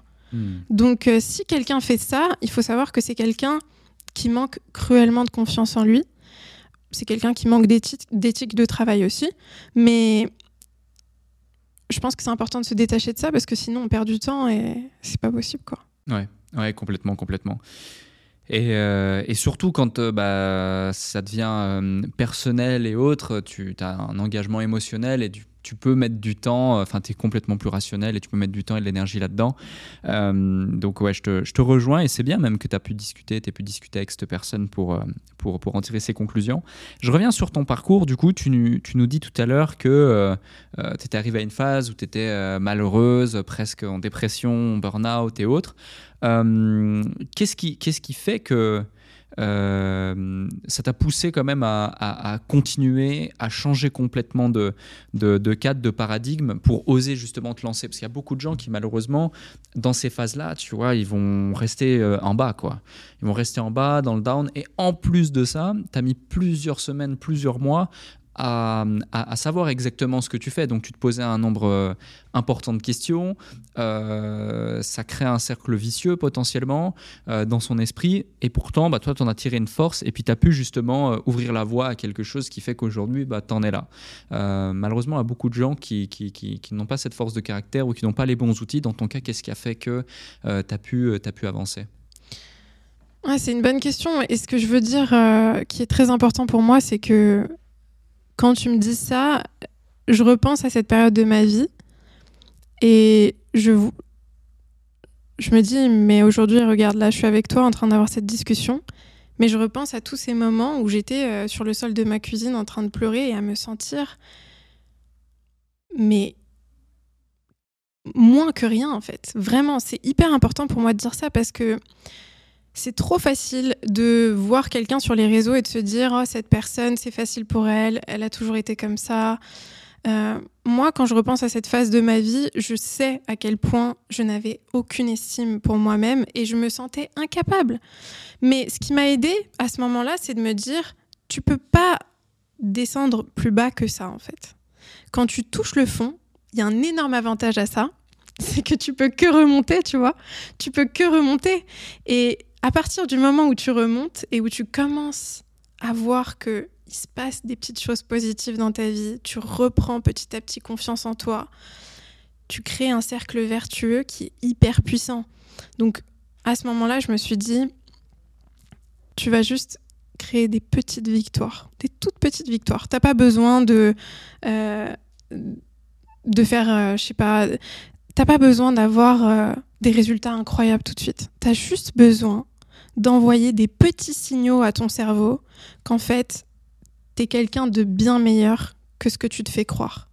Et donc, je me suis dit, là, tu vas, peu importe que tu sois malade, que euh, tu sois fatigué, que tu te sentes moche, que tu te sentes nul, que tu... peu importe ce que tu ressens, tu vas te lever, tu vas te mettre devant la caméra et tu vas faire minimum trois vidéos par jour. Et j'ai eu ce, ce- cet engagement envers moi-même, mais ça a été un engagement où vraiment je me suis dit, c'est vital. Là, tu as juste besoin de te montrer à toi-même que tu es quelqu'un de meilleur que ce que tu penses que tu es et que tu peux connecter avec les autres et avoir de l'impact. Hmm. Donc, ce qui m'a aidé à ce moment-là, c'était de me dire, euh, ça a été vraiment de changer mon mindset, d'arrêter de me focaliser sur une réussite court terme. Ça, je pense que ça a été le plus gros frein dans ma vie. De me dire ah non mais il faut que je réussisse en un an, il faut que je réussisse en, six mois, il faut que non, il faut que tu penses long terme, c'est-à-dire dans dix ans, où est-ce que tu peux être dans ta vie? Quand tu penses dans dix ans, les possibilités, elles sont infinies, elles sont incroyables. Tu es capable d'accomplir tellement plus en dix ans que ce que tu peux imaginer. Et hum, il y a une citation aussi, je sais plus de qui elle est, qui dit que on sous-estime énormément ce qu'on peut faire en dix ans et on surestime énormément ce qu'on peut faire sur un an, sur le court terme. Ouais. Au lieu de se focaliser sur le court terme, quand tu penses long terme, tu te donnes l'espace et la possibilité d'échouer. Et donc, paradoxalement, tu te donnes la possibilité de réussir. Et je pense que ça, c'est ce qui a été... euh, Hmm. Ouais, c'est un très très bon concept, justement, cette notion de. Souvent, les gens sous-estiment ce qu'ils peuvent faire euh, à 10 ans et surestiment ce qu'ils peuvent faire à un mois, six mois, un an. Du coup, ça crée de la frustration, alors que si finalement tu commences par visualiser sur 10 ans et que tu décomposes les choses, on le répète, on le dit souvent, etc., mais c'est hyper important de le faire. Euh, on parle beaucoup aussi de, réseaux sociaux euh, et autres depuis quelques minutes. On vit dans une ère où beaucoup de gens montrent euh, une personne qu'ils ne sont pas forcément pour plaire à des gens qu'ils n'aiment pas ou qu'ils ne connaissent pas sur les réseaux. On est beaucoup dans le paraître. Euh, ça, c'est pour le côté réseau. Et puis même dans le côté euh, relation ou autre, euh, souvent on fait des choses qui ne sont pas forcément nous-mêmes et qui ne sont pas forcément faites parce que ça nous ressemble. Et tu évoques souvent lorsque tu partages ton parcours, euh, j'avais donné tout mon pouvoir aux autres. Euh, et ma question, c'est justement à quel moment tu as réalisé ça? Et surtout, comment est-ce que tu as entamé ce processus pour reprendre ce pouvoir et pouvoir reprendre le contrôle bah, de ta vie, mais de, ta personne aussi avant tout? En fait, euh, je pense que le premier déclic que j'ai eu à ce niveau-là, j'étais à Londres. Ce qu'il faut savoir, c'est qu'avant de partir à Londres, j'ai, je me suis mis en tête que j'allais étudier euh, à Cambridge, dans une des meilleures universités, etc. J'ai eu des entretiens là-bas, j'étais à deux doigts d'être prise. Finalement, ça s'est pas fait. Et j'ai fini dans une université, euh, excellente université, mais c'était une université euh, où il y avait 30 000 élèves, tu vois. On était beaucoup dans cette université. Ce qui est bien et pas bien à la fois. Et en fait, à ce moment-là, j'arrive à Londres, je connais personne. J'ai aucun ami. Je parle anglais, mais bon, c'est pas trop ça non plus. Tous mes cours sont en anglais, je suis entourée d'anglophones, etc. Et je me sens perdue, je me sens pas à ma place, mais en même temps, je me sens un peu plus à ma place parce que je vois avec qui je suis, je vois que je suis avec des gens qui sont quand même hyper smart et tout. Et j'ai aussi le syndrome de l'imposteur à ce moment-là de me dire mais qu'est-ce que tu fous là en fait Euh, T'as rien à faire ici. Ces gens-là, ils sont beaucoup trop intelligents, ils sont beaucoup trop. Et en fait, au bout de trois ans, deux trois ans, je me fais des amis, mais je suis toujours pas hyper heureuse dans ma vie, tu vois. Et j'ai ma mère qui vient me rendre visite à Londres. Et je me rappellerai toujours de ce moment-là parce que c'est un moment tout simple. On était dans un café et j'étais pas bien, tu vois. J'étais pas, j'étais pas heureuse, j'étais pas. Et elle me dit mais qu'est-ce qui t'arrive? Pourquoi t'es comme ça? Pourquoi t'es comme ça? Pourquoi t'es aussi mal? Regarde autour de toi où t'es, etc. Et je ressens une frustration en moi en me disant euh, pourquoi je suis comme ça, tu vois? Pourquoi est-ce que je me sens aussi mal alors que j'ai tellement de de chance, tu vois? Je, je suis dans une des villes les plus incroyables au monde, dans une des meilleures universités, je suis en bonne santé, enfin, j'ai pas vraiment de problème dans ma vie. Et j'entame pour la première fois une, grande introspection en me disant euh, il y a un truc qui va pas, ou en tout cas, il y a quelque chose qu'il faut que tu réalises. Et euh, je me rends compte que je suis restée dans un, dans un schéma très traumatique, en fait. Pendant tout ce temps-là, j'étais un peu en mode survie. Euh, comme je t'ai dit, j'ai grandi dans un, dans un environnement qui était très chaotique. Et donc, je suis restée dans cette coquille du mal-être pendant très longtemps où je déléguais totalement mon pouvoir aux autres parce que c'était les autres qui décidaient pour moi, c'était mon passé qui décidait pour moi, mes circonstances, Hmm. euh, et, je, et, je me, et je me victimisais beaucoup sans m'en rendre compte, tu vois. À ce moment-là, j'ai commencé à me dire, OK, il y a des choses qu'il faut que tu changes. Et je me suis petit à petit intéressée au développement personnel, à la psychologie, euh, à toutes sortes d'outils qui m'ont permis de passer du statut de victime où, ok, c'est les autres qui décident, c'est ma famille euh, les responsables, c'est euh, le fait que j'ai grandi pauvre, c'est ça, c'est ci, à ok, en fait, c'est quoi ma responsabilité? Je suis responsable entièrement de ma vie. Tout ce qui m'arrive, c'est ma responsabilité. Et je suis beaucoup plus puissante et beaucoup plus forte que je l'imagine. Mais ça, ça a été vraiment euh, le fruit d'une introspection et d'un déclic et où je me suis dit, je peux pas passer ma vie à me rendre malheureuse et à attendre qu'on vienne me sauver, à attendre qu'on vienne prendre soin de moi et qu'on vienne me dire tout va bien, je vais m'occuper de toi. En fait, c'est à toi de t'occuper de toi-même, c'est à toi de prendre des décisions et de prendre la responsabilité radicale de ta vie. Hmm, ouais, complètement. Ce que tu évoques, c'est hyper important finalement, c'est... Euh, t'identifies que de par ton, ton passé, tu as des traumas euh, qui euh, fait que de manière euh, récurrente, ça trigger des éléments, des décisions et autres, et ça a une influence directe sur soit tes prises de décision, soit les prises de décision pour les autres que tu acceptes, consciemment ou inconsciemment.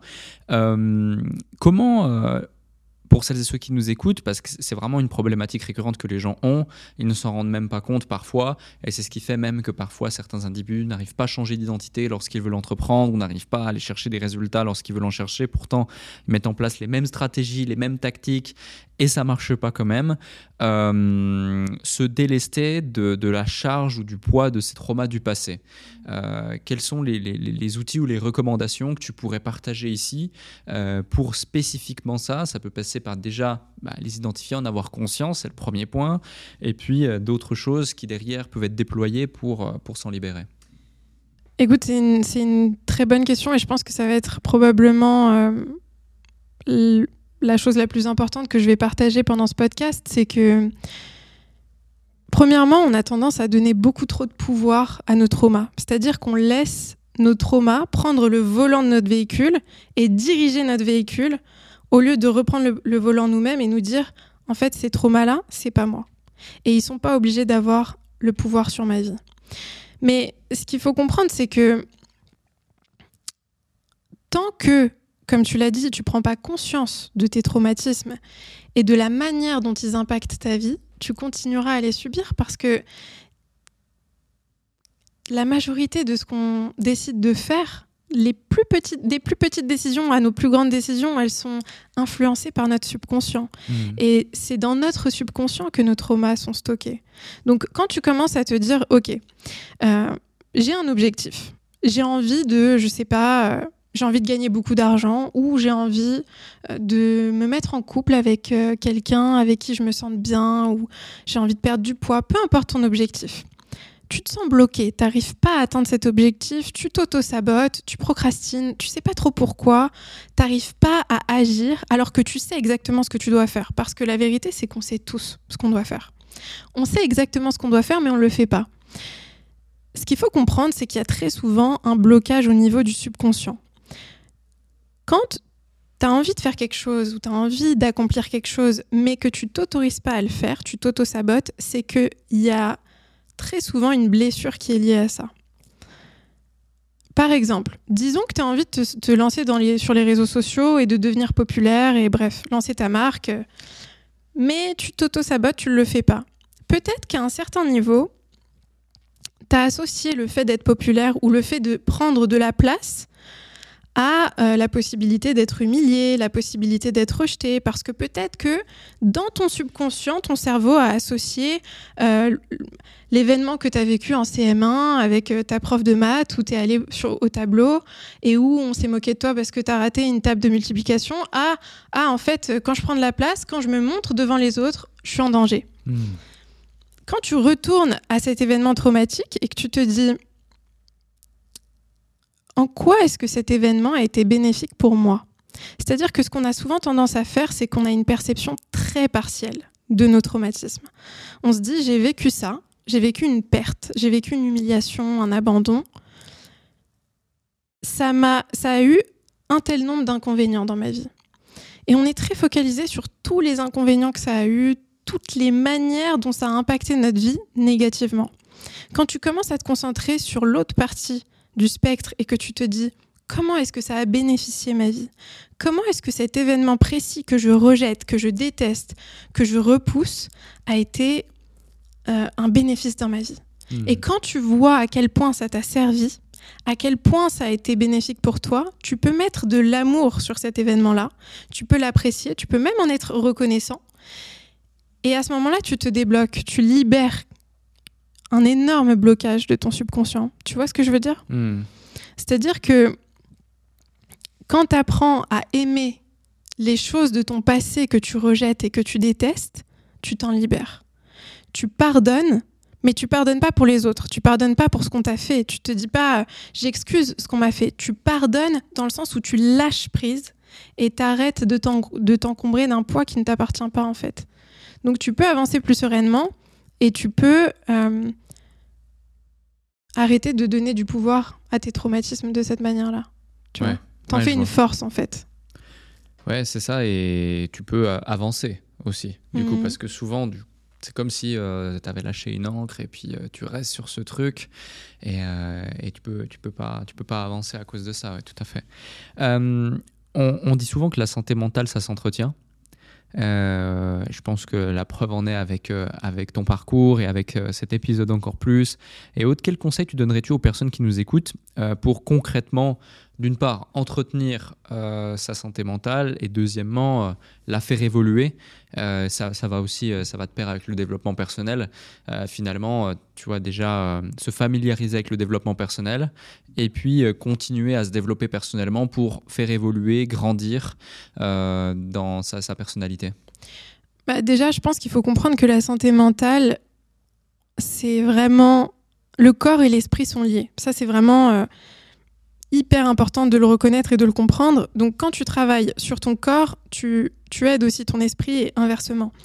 Il y a des pratiques qui sont très puissantes pour augmenter ta concentration, augmenter ta capacité à être présent, à te connecter aux autres, à te connecter à toi-même, à développer ton intuition.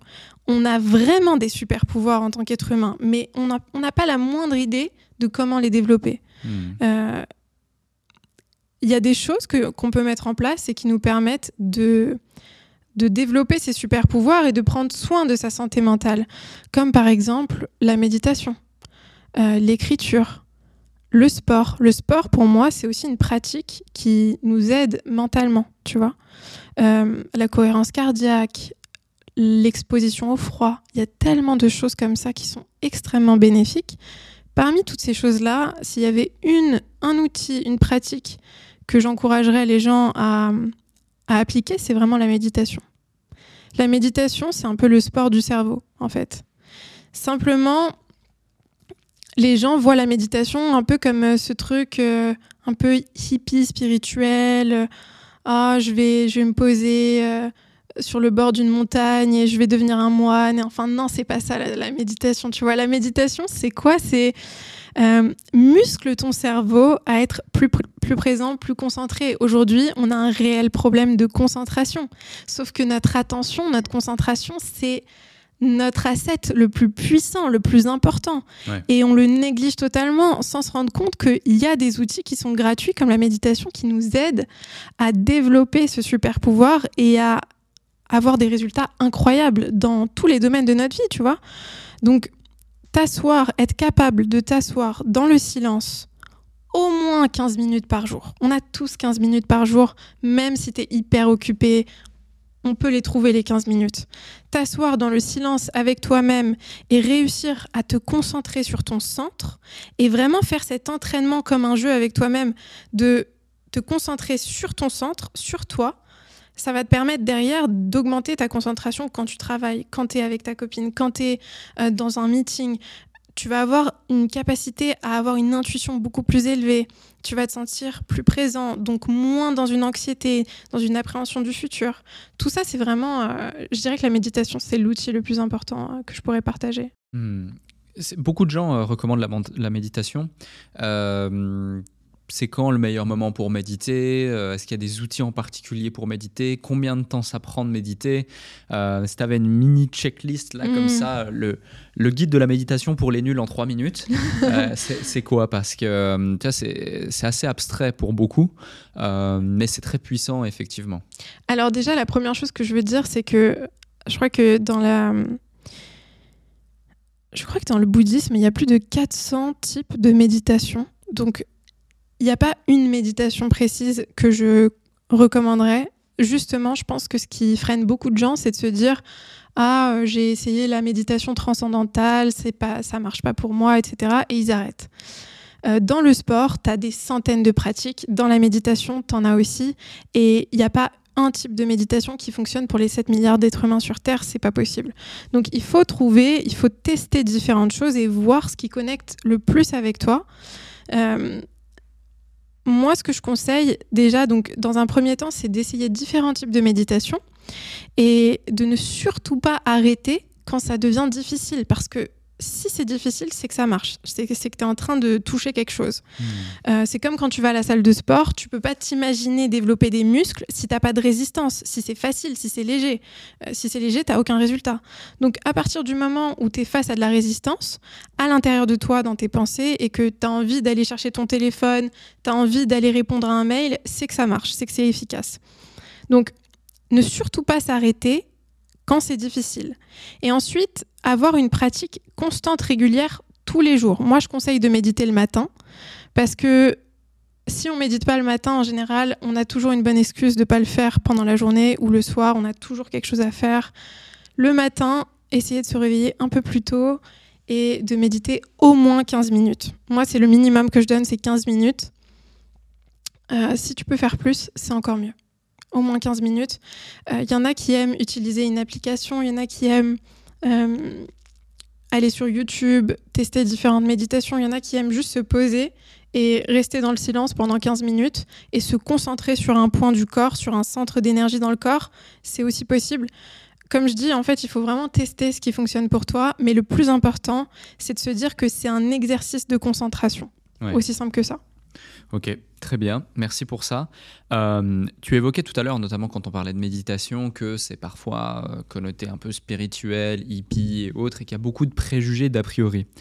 Euh, c'est exactement la même chose pour le développement personnel et pour l'industrie du coaching.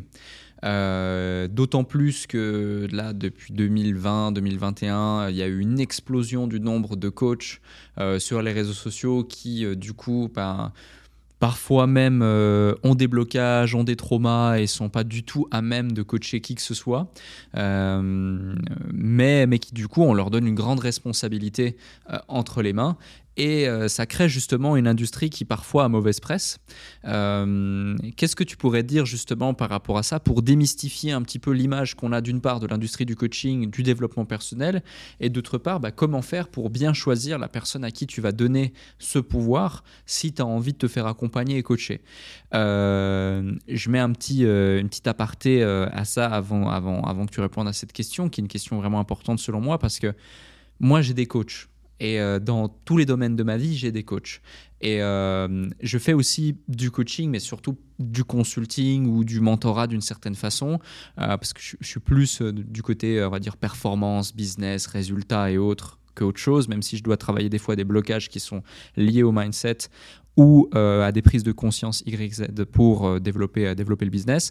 Mais ce que je veux dire par là, c'est que, tu vois, il n'y aurait aucun monde dans lequel aujourd'hui je ne me verrais pas être accompagné et coaché pour continuer à évoluer, quel que soit le niveau dans lequel je me situe.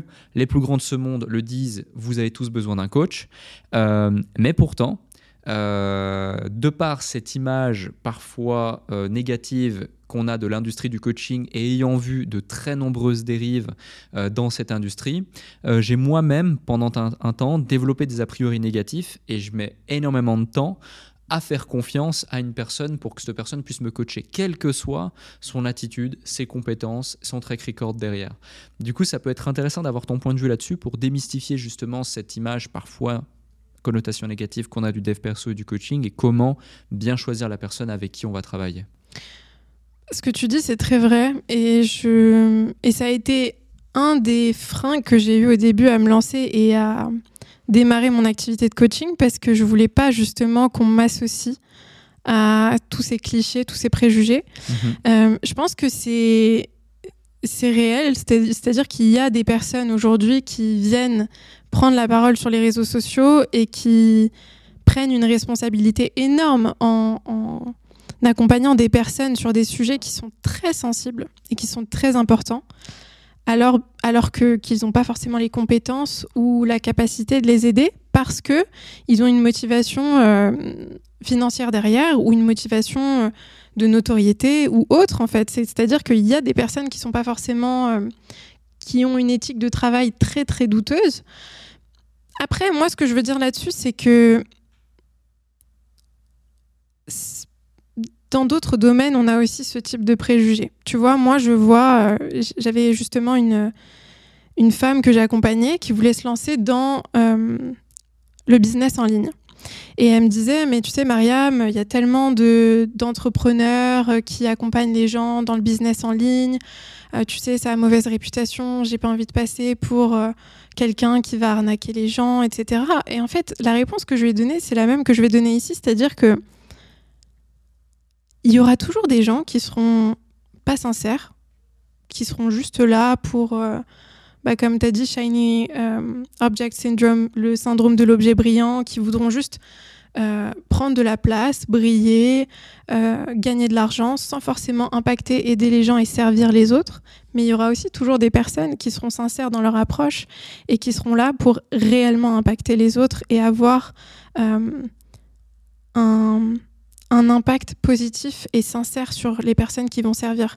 Donc, je pense qu'on ne peut pas forcément s'arrêter à ça. Après, euh, tu as tout à fait raison de faire attention à ne pas te faire accompagner par n'importe qui parce que c'est précieux en fait. Le coaching, c'est très précieux, c'est une relation de confiance. Tu te livres, tu, tu fais par... tu partages une partie de toi qui est très importante, qui est précieuse, qui est intime. Donc tu veux le faire avec quelqu'un de confiance. Euh, non seulement quelqu'un qui a les compétences, parce que les compétences, finalement, je vais pas dire que c'est facile à avoir, mais tout le monde peut suivre une, euh, formation de coaching. Tout le monde peut, enfin, euh, tu, mets l'argent, tu investis du temps, tu fais ta formation de coaching. Mais après, est-ce que ça fait de toi un bon coach? Est-ce que ça fait de toi quelqu'un qui va pouvoir avoir du résultat avec tes clients? C'est pas forcément le cas parce qu'il y a tellement d'autres paramètres derrière qui sont importants. Tu ressens la sincérité de quelqu'un, tu sens si quelqu'un on a tous cette capacité à sentir et à pouvoir... Euh, bien sûr, on peut faire des erreurs, mais on sait en général quand quelqu'un est sincère, quand quelqu'un est passionné. Tu vois, moi, je sens que tu es passionné par ce que tu fais. J'ai aucun doute là-dessus. Par contre, il y a d'autres gens où je, je, suis pas sûre, tu vois. Euh, et moi, j'ai tendance à dire que je fais confiance aux gens. Je sais qu'ils sauront faire le bon choix et choisir la bonne personne pour les accompagner et qu'ils sauront euh, déterminer si quelqu'un est réellement euh, sincère dans son approche ou non, tu vois. Ok. Donc c'est essentiellement euh, du ressenti dans ton cas euh, que, tu, que, tu, que tu évoques. Bah, C'est-à-dire que si on parle de réseaux sociaux, je pense que ce qui va primer, c'est est-ce que ce que cette personne partage te paraît cohérent, mhm. pertinent? Est-ce que c'est logique pour toi? Est-ce que tu sens que cette personne est sincère. Ça, c'est du ressenti. Et ensuite, est-ce que tu es prêt à prendre le risque de lui faire confiance? Mais ça, je dirais que il y a toujours un risque en fait. C'est un investissement le coaching. C'est comme tout, tu vois. Quand tu investis dans quelque chose, tu prends un risque. Alors tu prends un risque calculé, mais tu prends le risque d'être déçu, tu prends le risque de ne pas avoir les résultats que tu veux. Mais pour moi, dans tous les cas, il y aura toujours un rendement. Moi, j'ai jamais investi dans un coaching, dans une formation ou autre, sans avoir reçu quoi que ce soit derrière. Soit j'ai rencontré quelqu'un, soit j'ai appris quelque chose, soit j'ai compris ce que je voulais pas.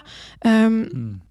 Donc il y a toujours quelque chose derrière que tu reçois en fait. Ouais. Soit tu payes le prix de la leçon, quoi tu payes le prix de la leçon et c'est un prix très important à payer. Complètement. Et qui va beaucoup te servir derrière. Donc si tu as ce mindset-là et que tu te dis de toute façon je suis pas perdant, je, je peux pas être perdant, bah, tu vas avoir des résultats derrière. Hmm. Euh, je pense que c'est dommage parfois d'avoir ce mindset de se dire je dois être sûr que je vais avoir 100% du résultat que je veux avoir de cet investissement parce que euh, tu pars déjà avec cette énergie d'appréhension et de alors que si tu es ouvert et que tu t'es sûr et certain que dans tous les cas tu vas gagner bah tu peux avoir de belles surprises en fait Ouais, complètement, complètement. C'est un petit peu la même notion que lorsque tu vas pour euh, prendre un consultant pour développer ton business et tu veux absolument des garanties et des ci et des ça, alors que souvent, bah, déjà, c'est une obligation de moyens, il y, y, a plein de variables qui rentrent en ligne de compte et que tu ne peux pas euh, identifier. Donc, ouais, je, te rejoins effectivement.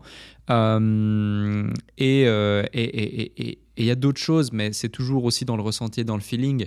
Euh, mais tu vois, tu parlais justement de ceux qui peut-être ont des intentions qui ne sont pas forcément les plus, euh, les, plus, euh, les, plus honnêtes, qui ont plus une approche mercantile de la chose ou autre et qui veulent surfer sur une tendance.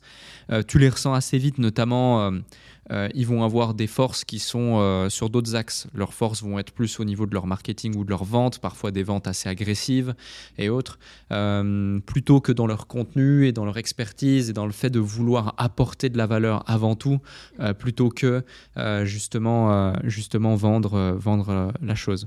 Il y a un autre point, c'est les livres. Moi, j'ai découvert le développement personnel grâce à deux choses. La première, euh, le marketing de réseau, euh, le MLM. Euh, c'est ma première activité entrepreneuriale. Été une très bonne école pour moi, pour l'entrepreneuriat. Ça m'a aussi fait voir et identifier ce que j'aimais et ce que je n'aimais pas. Et dans cette industrie, on te recommande beaucoup, beaucoup de bouquins. pourquoi? Parce que tout simplement, les personnes qui te donnent des conseils, souvent, ne se sentent pas encore à même de te donner des conseils par elles-mêmes et vont te dire lis du euh, Napoleon Hill, mhm. lis euh, du ceci, du cela, etc. etc. Euh, toi, dans ton cas, est-ce que tu penses que aujourd'hui, les livres, les podcasts, le contenu qu'il y a sur Internet est suffisant pour pouvoir se développer personnellement et grandir ou qu'il il est important, il est nécessaire d'aller plus loin dans cette approche et de se faire accompagner concrètement pour celles et ceux qui, qui nous écoutent ici aujourd'hui moi, je pense que c'est très important de lire, d'écouter des podcasts. Ça ouvre l'esprit euh, de manière grandiose. Moi, ça a changé ma vie, les podcasts, honnêtement. Euh, et les livres aussi, d'ailleurs. Mais je pense que c'est pas la même chose parce que, regarde, comme tu dis, dans chaque domaine de ta vie, je pense qu'on a besoin d'être dans tous les domaines de notre vie, en fait. Que ce soit au niveau de la santé, des finances, du business, euh, du mindset, des émotions des relations. En fait, il y a des personnes qui ont passé leur vie ou qui ont vraiment une expertise importante dans un domaine où toi, tu es peut-être un peu moins avancé. Donc le fait d'être accompagné par quelqu'un, c'est un énorme atout parce que la personne va pouvoir euh, t'aider précisément sur tes problématiques à toi. Un livre, c'est génial, mais ça peut être un peu générique. générique. Alors que une approche personnalisée, là, tu sais que tu as accès à la personne et qu'elle va pouvoir t'accompagner sur ton enjeu à toi et t'aider précisément avec l'expertise et les compétences qu'elle a accumulées euh, pendant des années et que toi, tu n'as pas. Donc ça te fait hmm. gagner du temps, ça te fait gagner de l'argent, ça te fait gagner de l'énergie. Pour moi, c'est enfin, je trouve que c'est super important. Ouais. Ok. Euh, ça me permet de, de, jump sur une autre euh, question. Euh, qui est une question à débat. Euh, euh, c'est, c'est, tu vois, moi j'ai découvert cette industrie du développement personnel, du coup, lors de cette phase, on était en 2013-2014. J'ai continué à grandir avec, à évoluer, etc. Et lorsque j'ai commencé à m'intéresser au monde du business en ligne, on était en 2017, je commence à devenir acteur de cette industrie en 2018, à accompagner d'autres personnes au même moment, à, à les aider à développer leur chiffre d'affaires, etc. Et vers entre 2019 et 2021, euh, je suis témoin de pas mal de choses dans l'industrie du développement personnel. Euh, je me rends volontairement dans différents séminaires, j'investis volontairement euh, plusieurs dizaines de milliers d'euros par an dans, dans, cette industrie pour comprendre comment elle fonctionne tellement qu'elle me fascinait. Et pourquoi elle me fascinait autant? C'est que j'avais identifié un pattern récurrent chez certains types d'individus qui souffrent, qui fait qu'ils achetaient constamment des formations développement personnel, encore plus des séminaires, comme, comme un drogué finalement, ou comme un, mec ou une nana qui a besoin d'aller au casino. Et euh, moi, j'ai eu une phase où euh, je venais tout juste d'avoir 18 ans, où j'allais beaucoup au casino, je faisais de la roulette anglaise, j'avais une stratégie martingale, c'est ne faites pas cette stratégie, c'est illégal. Mais je l'ai fait pendant de nombreuses nuits et j'ai gagné pas mal d'argent avec ça. Ça m'a permis de faire un petit, euh, un petit pécule que j'ai ensuite complètement perdu dans, sur le trading et dans les cryptos. Mais bref, c'était rigolo. Tout ça pour dire que j'ai vu à ce moment-là de ma vie des gens qui étaient vraiment addicts et dans la souffrance. Et j'ai revu ces mêmes personnes euh, dans des séminaires de développement personnel euh, qui, je ne vais pas citer les noms des acteurs, mais qui payaient 1000, 2000, 3000 euros pour être présents dans cette salle.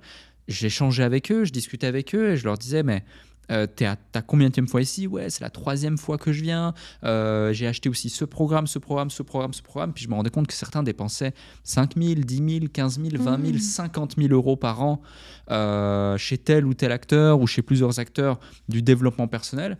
Et c'est vraiment un pattern récurrent que j'ai identifié et je suis quasi certain que celles et ceux qui nous écoutent, certains d'entre vous se reconnaissent peut-être là-dedans.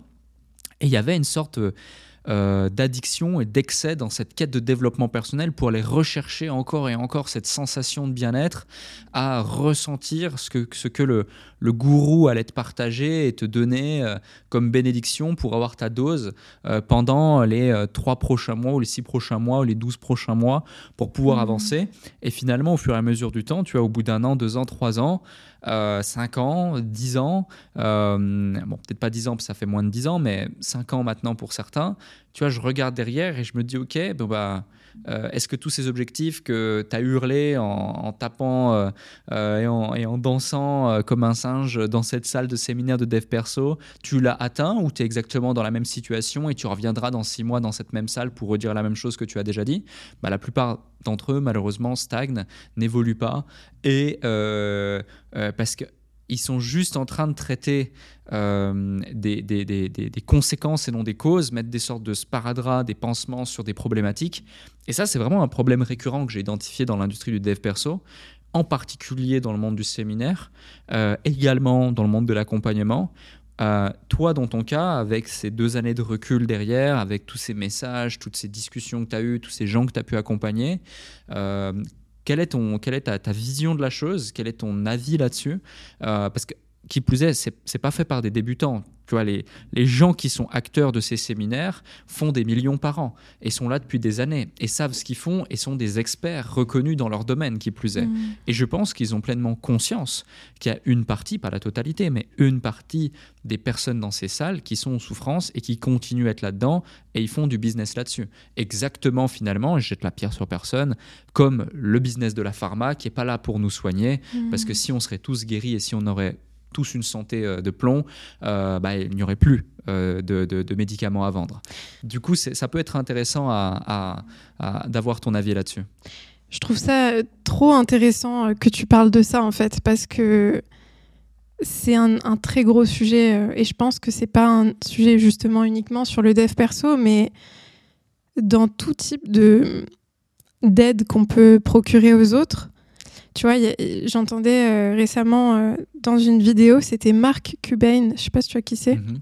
qui disait, euh, qui faisait une vidéo TikTok et il disait arrêtez d'écouter les gourous du e-commerce qui vous disent comment faire des millions grâce au e-commerce. S'ils savaient faire les millions grâce au e-commerce, ils l'auraient fait eux-mêmes. Mais eux, ce qu'ils veulent, c'est vous, vous donner euh, ils vous vendent en gros, ils vous vendent du rêve et c'est exactement ce qu'ils qu'ils veulent faire parce que s'ils savaient vraiment comment faire, eux-mêmes se seraient dégagés de, de, la problématique en le faisant et non pas en vendant une solution euh, qui, vous, qui vous permet de le faire vous. Euh, et en fait, ça m'a fait réfléchir et je me suis dit... T'es 100% d'accord avec ça?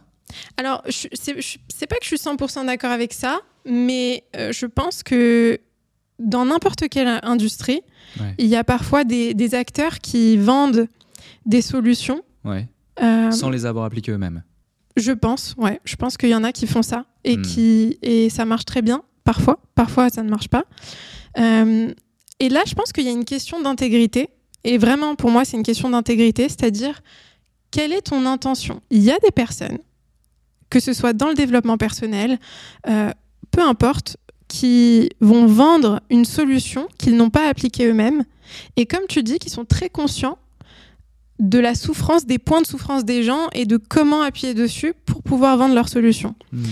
Euh, heureusement, je, je crois vraiment que tous les coachs et tous les euh, professionnels de la santé ou du bien-être ne sont pas comme ça. Et je pense que il y a des personnes qui, heureusement, veulent réellement aider les autres et qui sont satisfaits justement à partir du moment où le client n'a plus besoin d'eux, tu vois.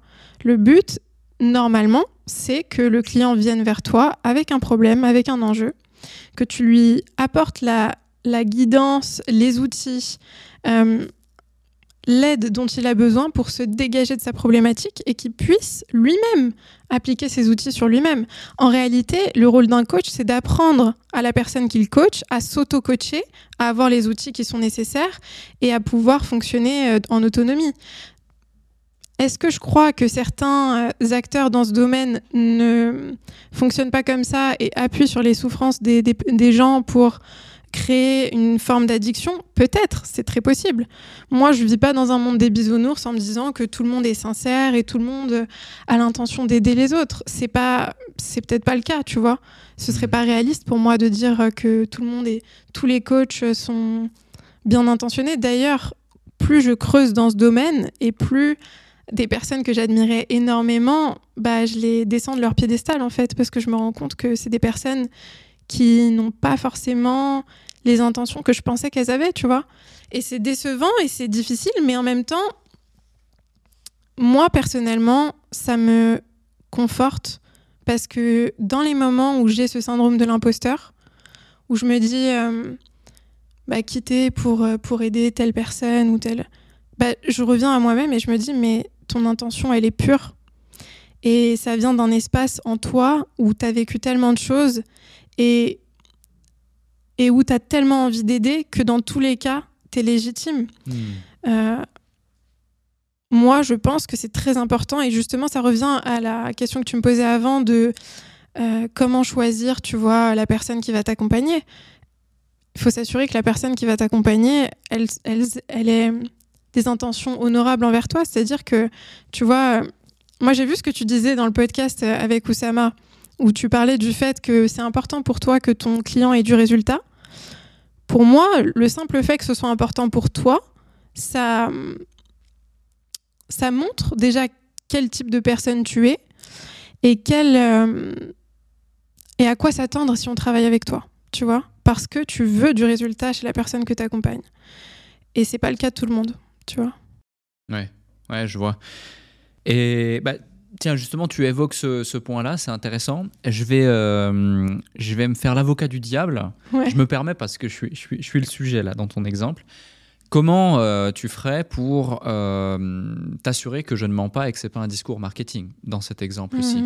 Euh, Parce que beaucoup de gens prétendent vouloir donner du résultat, euh, Ouais. prétendent et expriment des valeurs qui sont orientées euh, client, orientées satisfaction, euh, des valeurs même des fois d'amour. Beaucoup de gens utilisent le mot amour, humain, etc. Et c'est souvent ces gens-là euh, qui l'ont le plus exprimé, tu vois, euh, qui ont le moins incarné. Euh, que ce soit l'exprimer en front, donc euh, à, la vue de tous, mais euh, qui en bac, lorsque tu connais l'envers du décor, ou lorsque tu connais des personnes dans leurs équipes, ou lorsque tu sais exactement ce qui se passe et qu'est-ce qu'ils pensent dans la sphère privée, tu te rends compte qu'en fait, euh, on est quand même à, plusieurs... euh, plusieurs quartiers de, de, de, de la réalité, tu vois. Euh, qu'est-ce que qu'est-ce qu'on pourrait euh, recommander aux gens de- de- d'identifier, de, mettre en place ou point de vigilance euh, pour éviter de se faire euh, être, ne pas être dupe C'est une bonne question. Moi, je pense qu'il y a plusieurs choses. La première chose, c'est en général, il y a une forme de cohérence entre ce qu'on montre et ce qu'on fait. En général, c'est Mhm. pas toujours le cas, mais il y a une forme de cohérence. Par exemple, si on prend ton cas, quand on regarde la manière dont tu travailles de l'extérieur, ok? Moi, j'ai pas accès à l'intérieur, je sais pas comment ça se passe à l'intérieur de tes accompagnements, mais si on se base uniquement sur l'extérieur et qu'on observe et qu'on analyse un peu, bah, par exemple, la manière dont tu fais ton podcast, l'attention que tu mets à tous les détails de ton podcast, la manière dont tu présentes tes invités. Moi, je vois par exemple en story comment tu présentes tes invités. Euh, l'attention que tu mets à certains points de tes invités, la diversité que tu as dans le choix de tes invités, euh, les contenus que tu partages, la régularité que tu as, euh, la cohérence dans l'image que tu projettes aux autres. Il y a une forme de constance, de consistance aussi, qui est très forte. Et en se basant déjà uniquement sur ça, on se dit, ok, bon, ce mec, il a l'air de bien travailler, il a l'air d'être assez sérieux, tu vois. Ça a l'air de pas être euh, simplement du vent ou voilà, ça a l'air d'être sa manière d'être, sa manière de travailler. Donc si je me base sur ça, je me dis, s'il travaille comme ça de manière générale, bah, il doit travailler comme ça aussi avec ses clients, j'imagine, tu vois. Parce que moi, je pense que chaque chose qu'on fait, c'est la manière dont on, dont on est. C'est-à-dire que Hmm. tu peux pas d'un côté être une personne avec ton podcast et de l'autre être une autre personne dans tes accompagnements euh, avec tes clients, tu vois. Hmm. Ça n'a pas de sens. On est la même personne finalement, tu vois. Donc euh, déjà, c'est important d'analyser, de voir comment la personne qui va t'accompagner travaille, fonctionne. Euh, et ensuite, t'intéresser à son parcours, à, aux résultats qu'elle a eus, euh, voir ce que ses clients disent de son travail, tu vois. En général, quand quelqu'un est là depuis un certain temps, c'est que ça marche, tu vois. Moi, je vois certains coachs euh, qui sont là, mais très, très temporairement, parce que s'il n'y a pas de résultat, ça marche pas. Hmm. C'est tout, c'est tout en ton intérêt d'avoir des résultats avec tes clients parce que si t'en as pas, bah ça va être très difficile de, de tenir sur le long terme en fait. Euh, donc c'est dans ton intérêt, c'est dans l'intérêt de tes clients.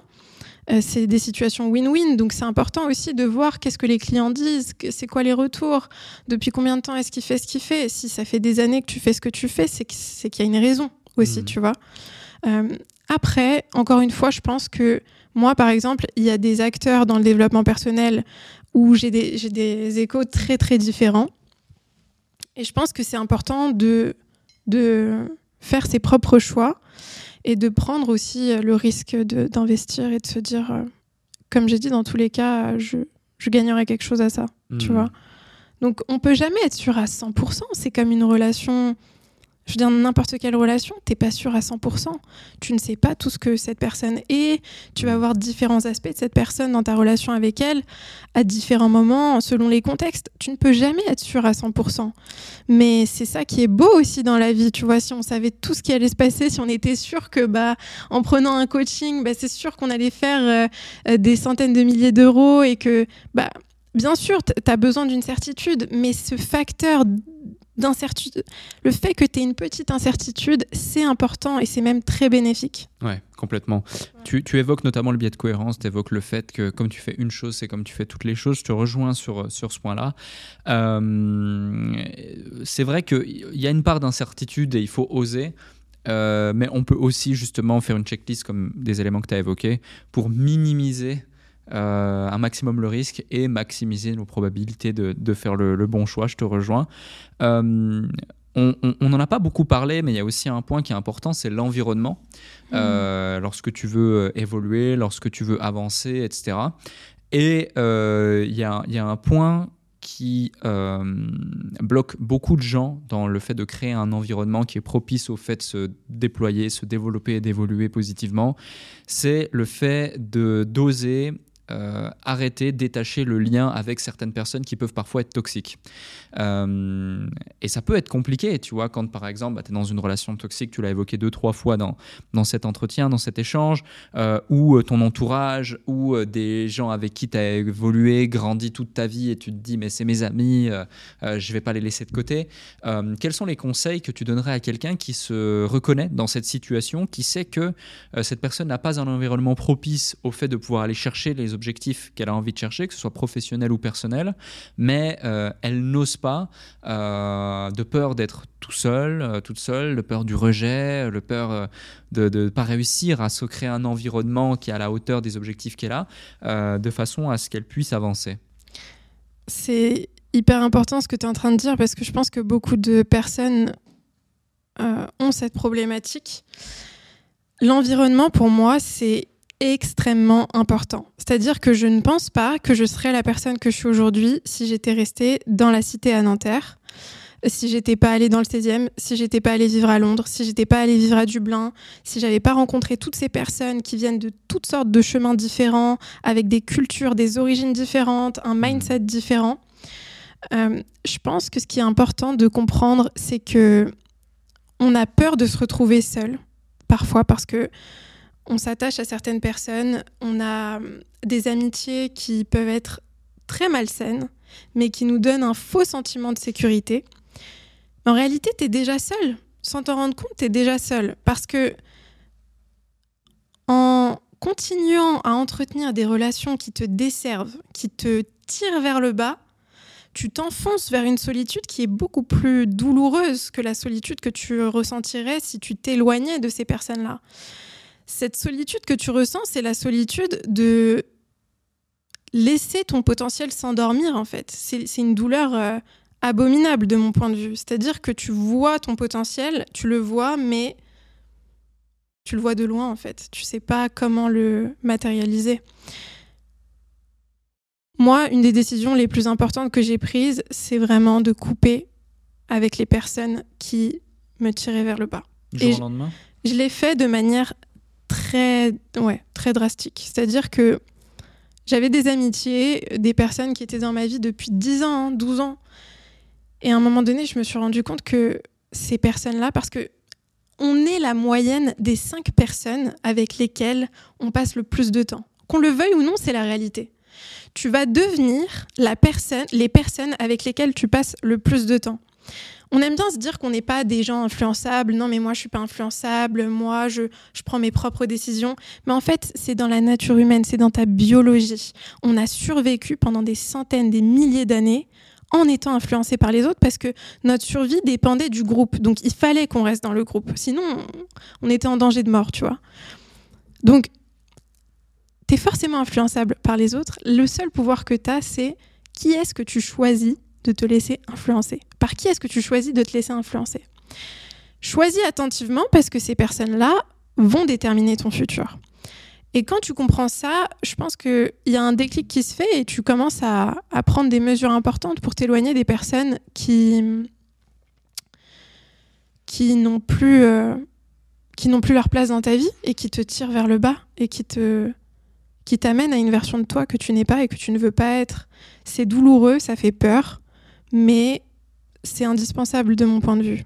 Hmm. Je pense vraiment que c'est indispensable. Complètement, ouais. Hmm. Je, te, je, te, rejoins effectivement, et souvent ça fait peur, souvent les gens n'osent pas, mais pourtant euh, c'est un cadeau. Euh, que, que, les gens devraient, devraient s'autoriser à se faire. Euh, j'ai une avant-dernière question pour toi, pas des moindres. C'est pour toi aujourd'hui, c'est quoi le coaching? C'est quoi concrètement le, le coaching, typiquement la différence entre le coaching et le consulting. Euh, mais, euh, mais au-delà de ça, pour toi, c'est quoi le coaching? Pour moi, le coaching, c'est amener une personne d'un point A à un point B. C'est-à-dire que tu guides quelqu'un et tu l'accompagnes à une transformation que cette personne veut matérialiser dans sa vie. Peu importe la transformation, peu importe l'objectif. Euh, tu lui permets de se libérer, de se débloquer et d'arriver à l'objectif qu'elle veut atteindre euh, grâce, à, grâce à ton accompagnement, grâce... Euh, moi, il y a quelque chose que j'ai vraiment réalisé depuis quelques temps, c'est que une des compétences les plus puissantes qu'on puisse développer, c'est l'art de poser l'art de poser les bonnes questions. Hmm. C'est vraiment un art. La questiologie, ouais. Ouais, quand tu, peux, quand tu poses les bonnes questions, tu peux arriver à des résultats et à des déclics phénoménales chez tes clients et à une prise d'action qui, est extraordinaire. Donc pour moi, un coach, c'est quelqu'un qui accompagne euh, ses clients dans une transformation et à atteindre un objectif précis euh, qu'il veut atteindre. Et qui sait poser les bonnes questions, du coup? Et qui sait poser les bonnes questions parce que c'est les questions qui font tout finalement. Hmm.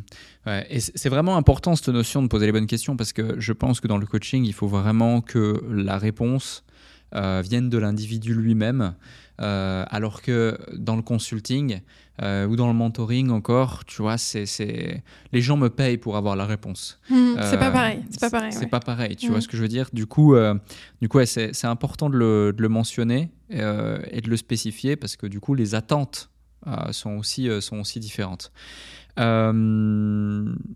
merci pour, Merci euh, à toi. pour, pour tous ces éléments. J'ai encore une dernière question avant que qu'on se quitte. Euh, avant ça, bah, j'espère que euh, celles et ceux qui nous écoutent ont eu autant de plaisir à écouter cet épisode que je n'en ai eu euh, à l'animer. Euh, Faites-le nous savoir encore une fois avec les 5 étoiles sur Apple Podcast, sur Spotify. Abonnez-vous à nos plateformes euh, de podcast. Également, si vous êtes sur YouTube, mettez un commentaire. Euh, si vous ne l'avez pas encore fait, on mettra le lien euh, euh, de notre interview également sur ton podcast euh, pour, pour, euh, pour que vous puissiez découvrir aussi euh, bah, ton travail. On mettra tes liens comme on fait euh, à chaque fois. Euh, et euh, et n'oubliez pas d'aller sur euh, les plateformes de podcast. Il y a aussi les épisodes audio. Là, on est sur l'épisode vidéo qu'on sort en audio le jeudi. Mais on a aussi l'épisode exclusif du lundi sur les plateformes de podcast. Du coup, euh, ma dernière question que je pose à chaque fois à celles et ceux qui sont sur le plateau, Ouais. c'est parmi tout ce que tu as partagé, euh, quel est le déclic que tu n'as pas encore partagé ici, que peut-être tu n'as jamais partagé du tout dans aucune interview, qui a littéralement créé une transformation, je vais dire, euh, identitaire chez toi, que ce soit sur le plan personnel comme professionnel. Euh, ça peut être une citation, une situation, euh, ça peut être n'importe quoi. tu as vraiment carte blanche pour le mot de la fin. Waouh, c'est une sacrée question. Je pense à une, une situation là qui me revient en tête, qui a été un déclic, euh, qui a eu un impact sur ma vie euh, sur le long terme, je pense. Quand j'étais au lycée, il s'est passé quelque chose dans ma famille qui m'a vraiment bouleversée, qui m'a réveillée, qui m'a qui m'a donné envie de me dépasser, de prendre ma vie en main. Et à ce moment-là, je me rappelle que j'ai commencé du coup à m'intéresser à faire mes études à l'étranger. Et un jour, j'étais dans la cuisine euh, chez moi et je parlais à mon père et je lui disais voilà, euh, je m'intéresse à telle université, etc. Euh, bon, bah de toute façon, je vais postuler, je vais voir ce que ça donne. Et il me dit mais ces universités, elles sont très simples. Pourquoi est-ce que tu t'intéresserais pas à d'autres universités comme comme Cambridge ou Harvard ou des universités comme ça? Et moi, je commence à rigoler. Je lui dis mais comment tu, comment tu peux imaginer que je puisse être acceptée dans ce type d'université? Sachant qu'à l'époque, j'étais en échec scolaire, euh, j'allais plus à l'école, j'étais vraiment en décrochage total, mais là, je venais d'avoir un- une sorte de claque qui m'a réveillée. Et tu vois, c'était une simple question, en fait. Il m'a juste posé la question, pourquoi pas, en fait? Pourquoi pas? Et hum, Bref, je suis retournée dans ma chambre et en fait, c'est comme s'il avait planté une graine à ce moment-là qui a fait que je me suis dit bah, pourquoi pas moi en fait? Pourquoi est-ce que moi, je pourrais pas Je veux dire, je suis un être humain, j'ai du sang qui coule dans mes veines, euh, j'ai de l'eau dans mon corps comme n'importe quel autre être humain? Pourquoi est-ce que moi, je pourrais pas faire ce que d'autres ont fait avant moi, tu vois? Et ça, ça a été un déclic qui a été important dans ma vie parce que je l'ai vraiment appliqué naturellement à tout ce que j'ai envie d'entreprendre, tu vois? De me dire pourquoi pas moi. À chaque fois que je me mets des limites sur quelque chose et que je me dis non, mais ça c'est trop grand pour moi, c'est impossible. Je me pose la question, mais pourquoi pas moi? Qu'est-ce qui fait que moi je pourrais pas y arriver? Est-ce que j'ai pas un cerveau comme tout le monde? Est-ce que j'ai pas un corps qui fonctionne, des neurones qui fonctionnent? Pourquoi est-ce que moi je pourrais pas y arriver? Je pense que ça, ça a été un déclic important dans ma vie parce que ça m'a ouvert des portes que j'ai, dont j'étais persuadée qui étaient fermées, en fait, tu vois. Et je me suis rendu compte que les portes sont fermées, mais uniquement dans ma tête. C'est que dans le mental.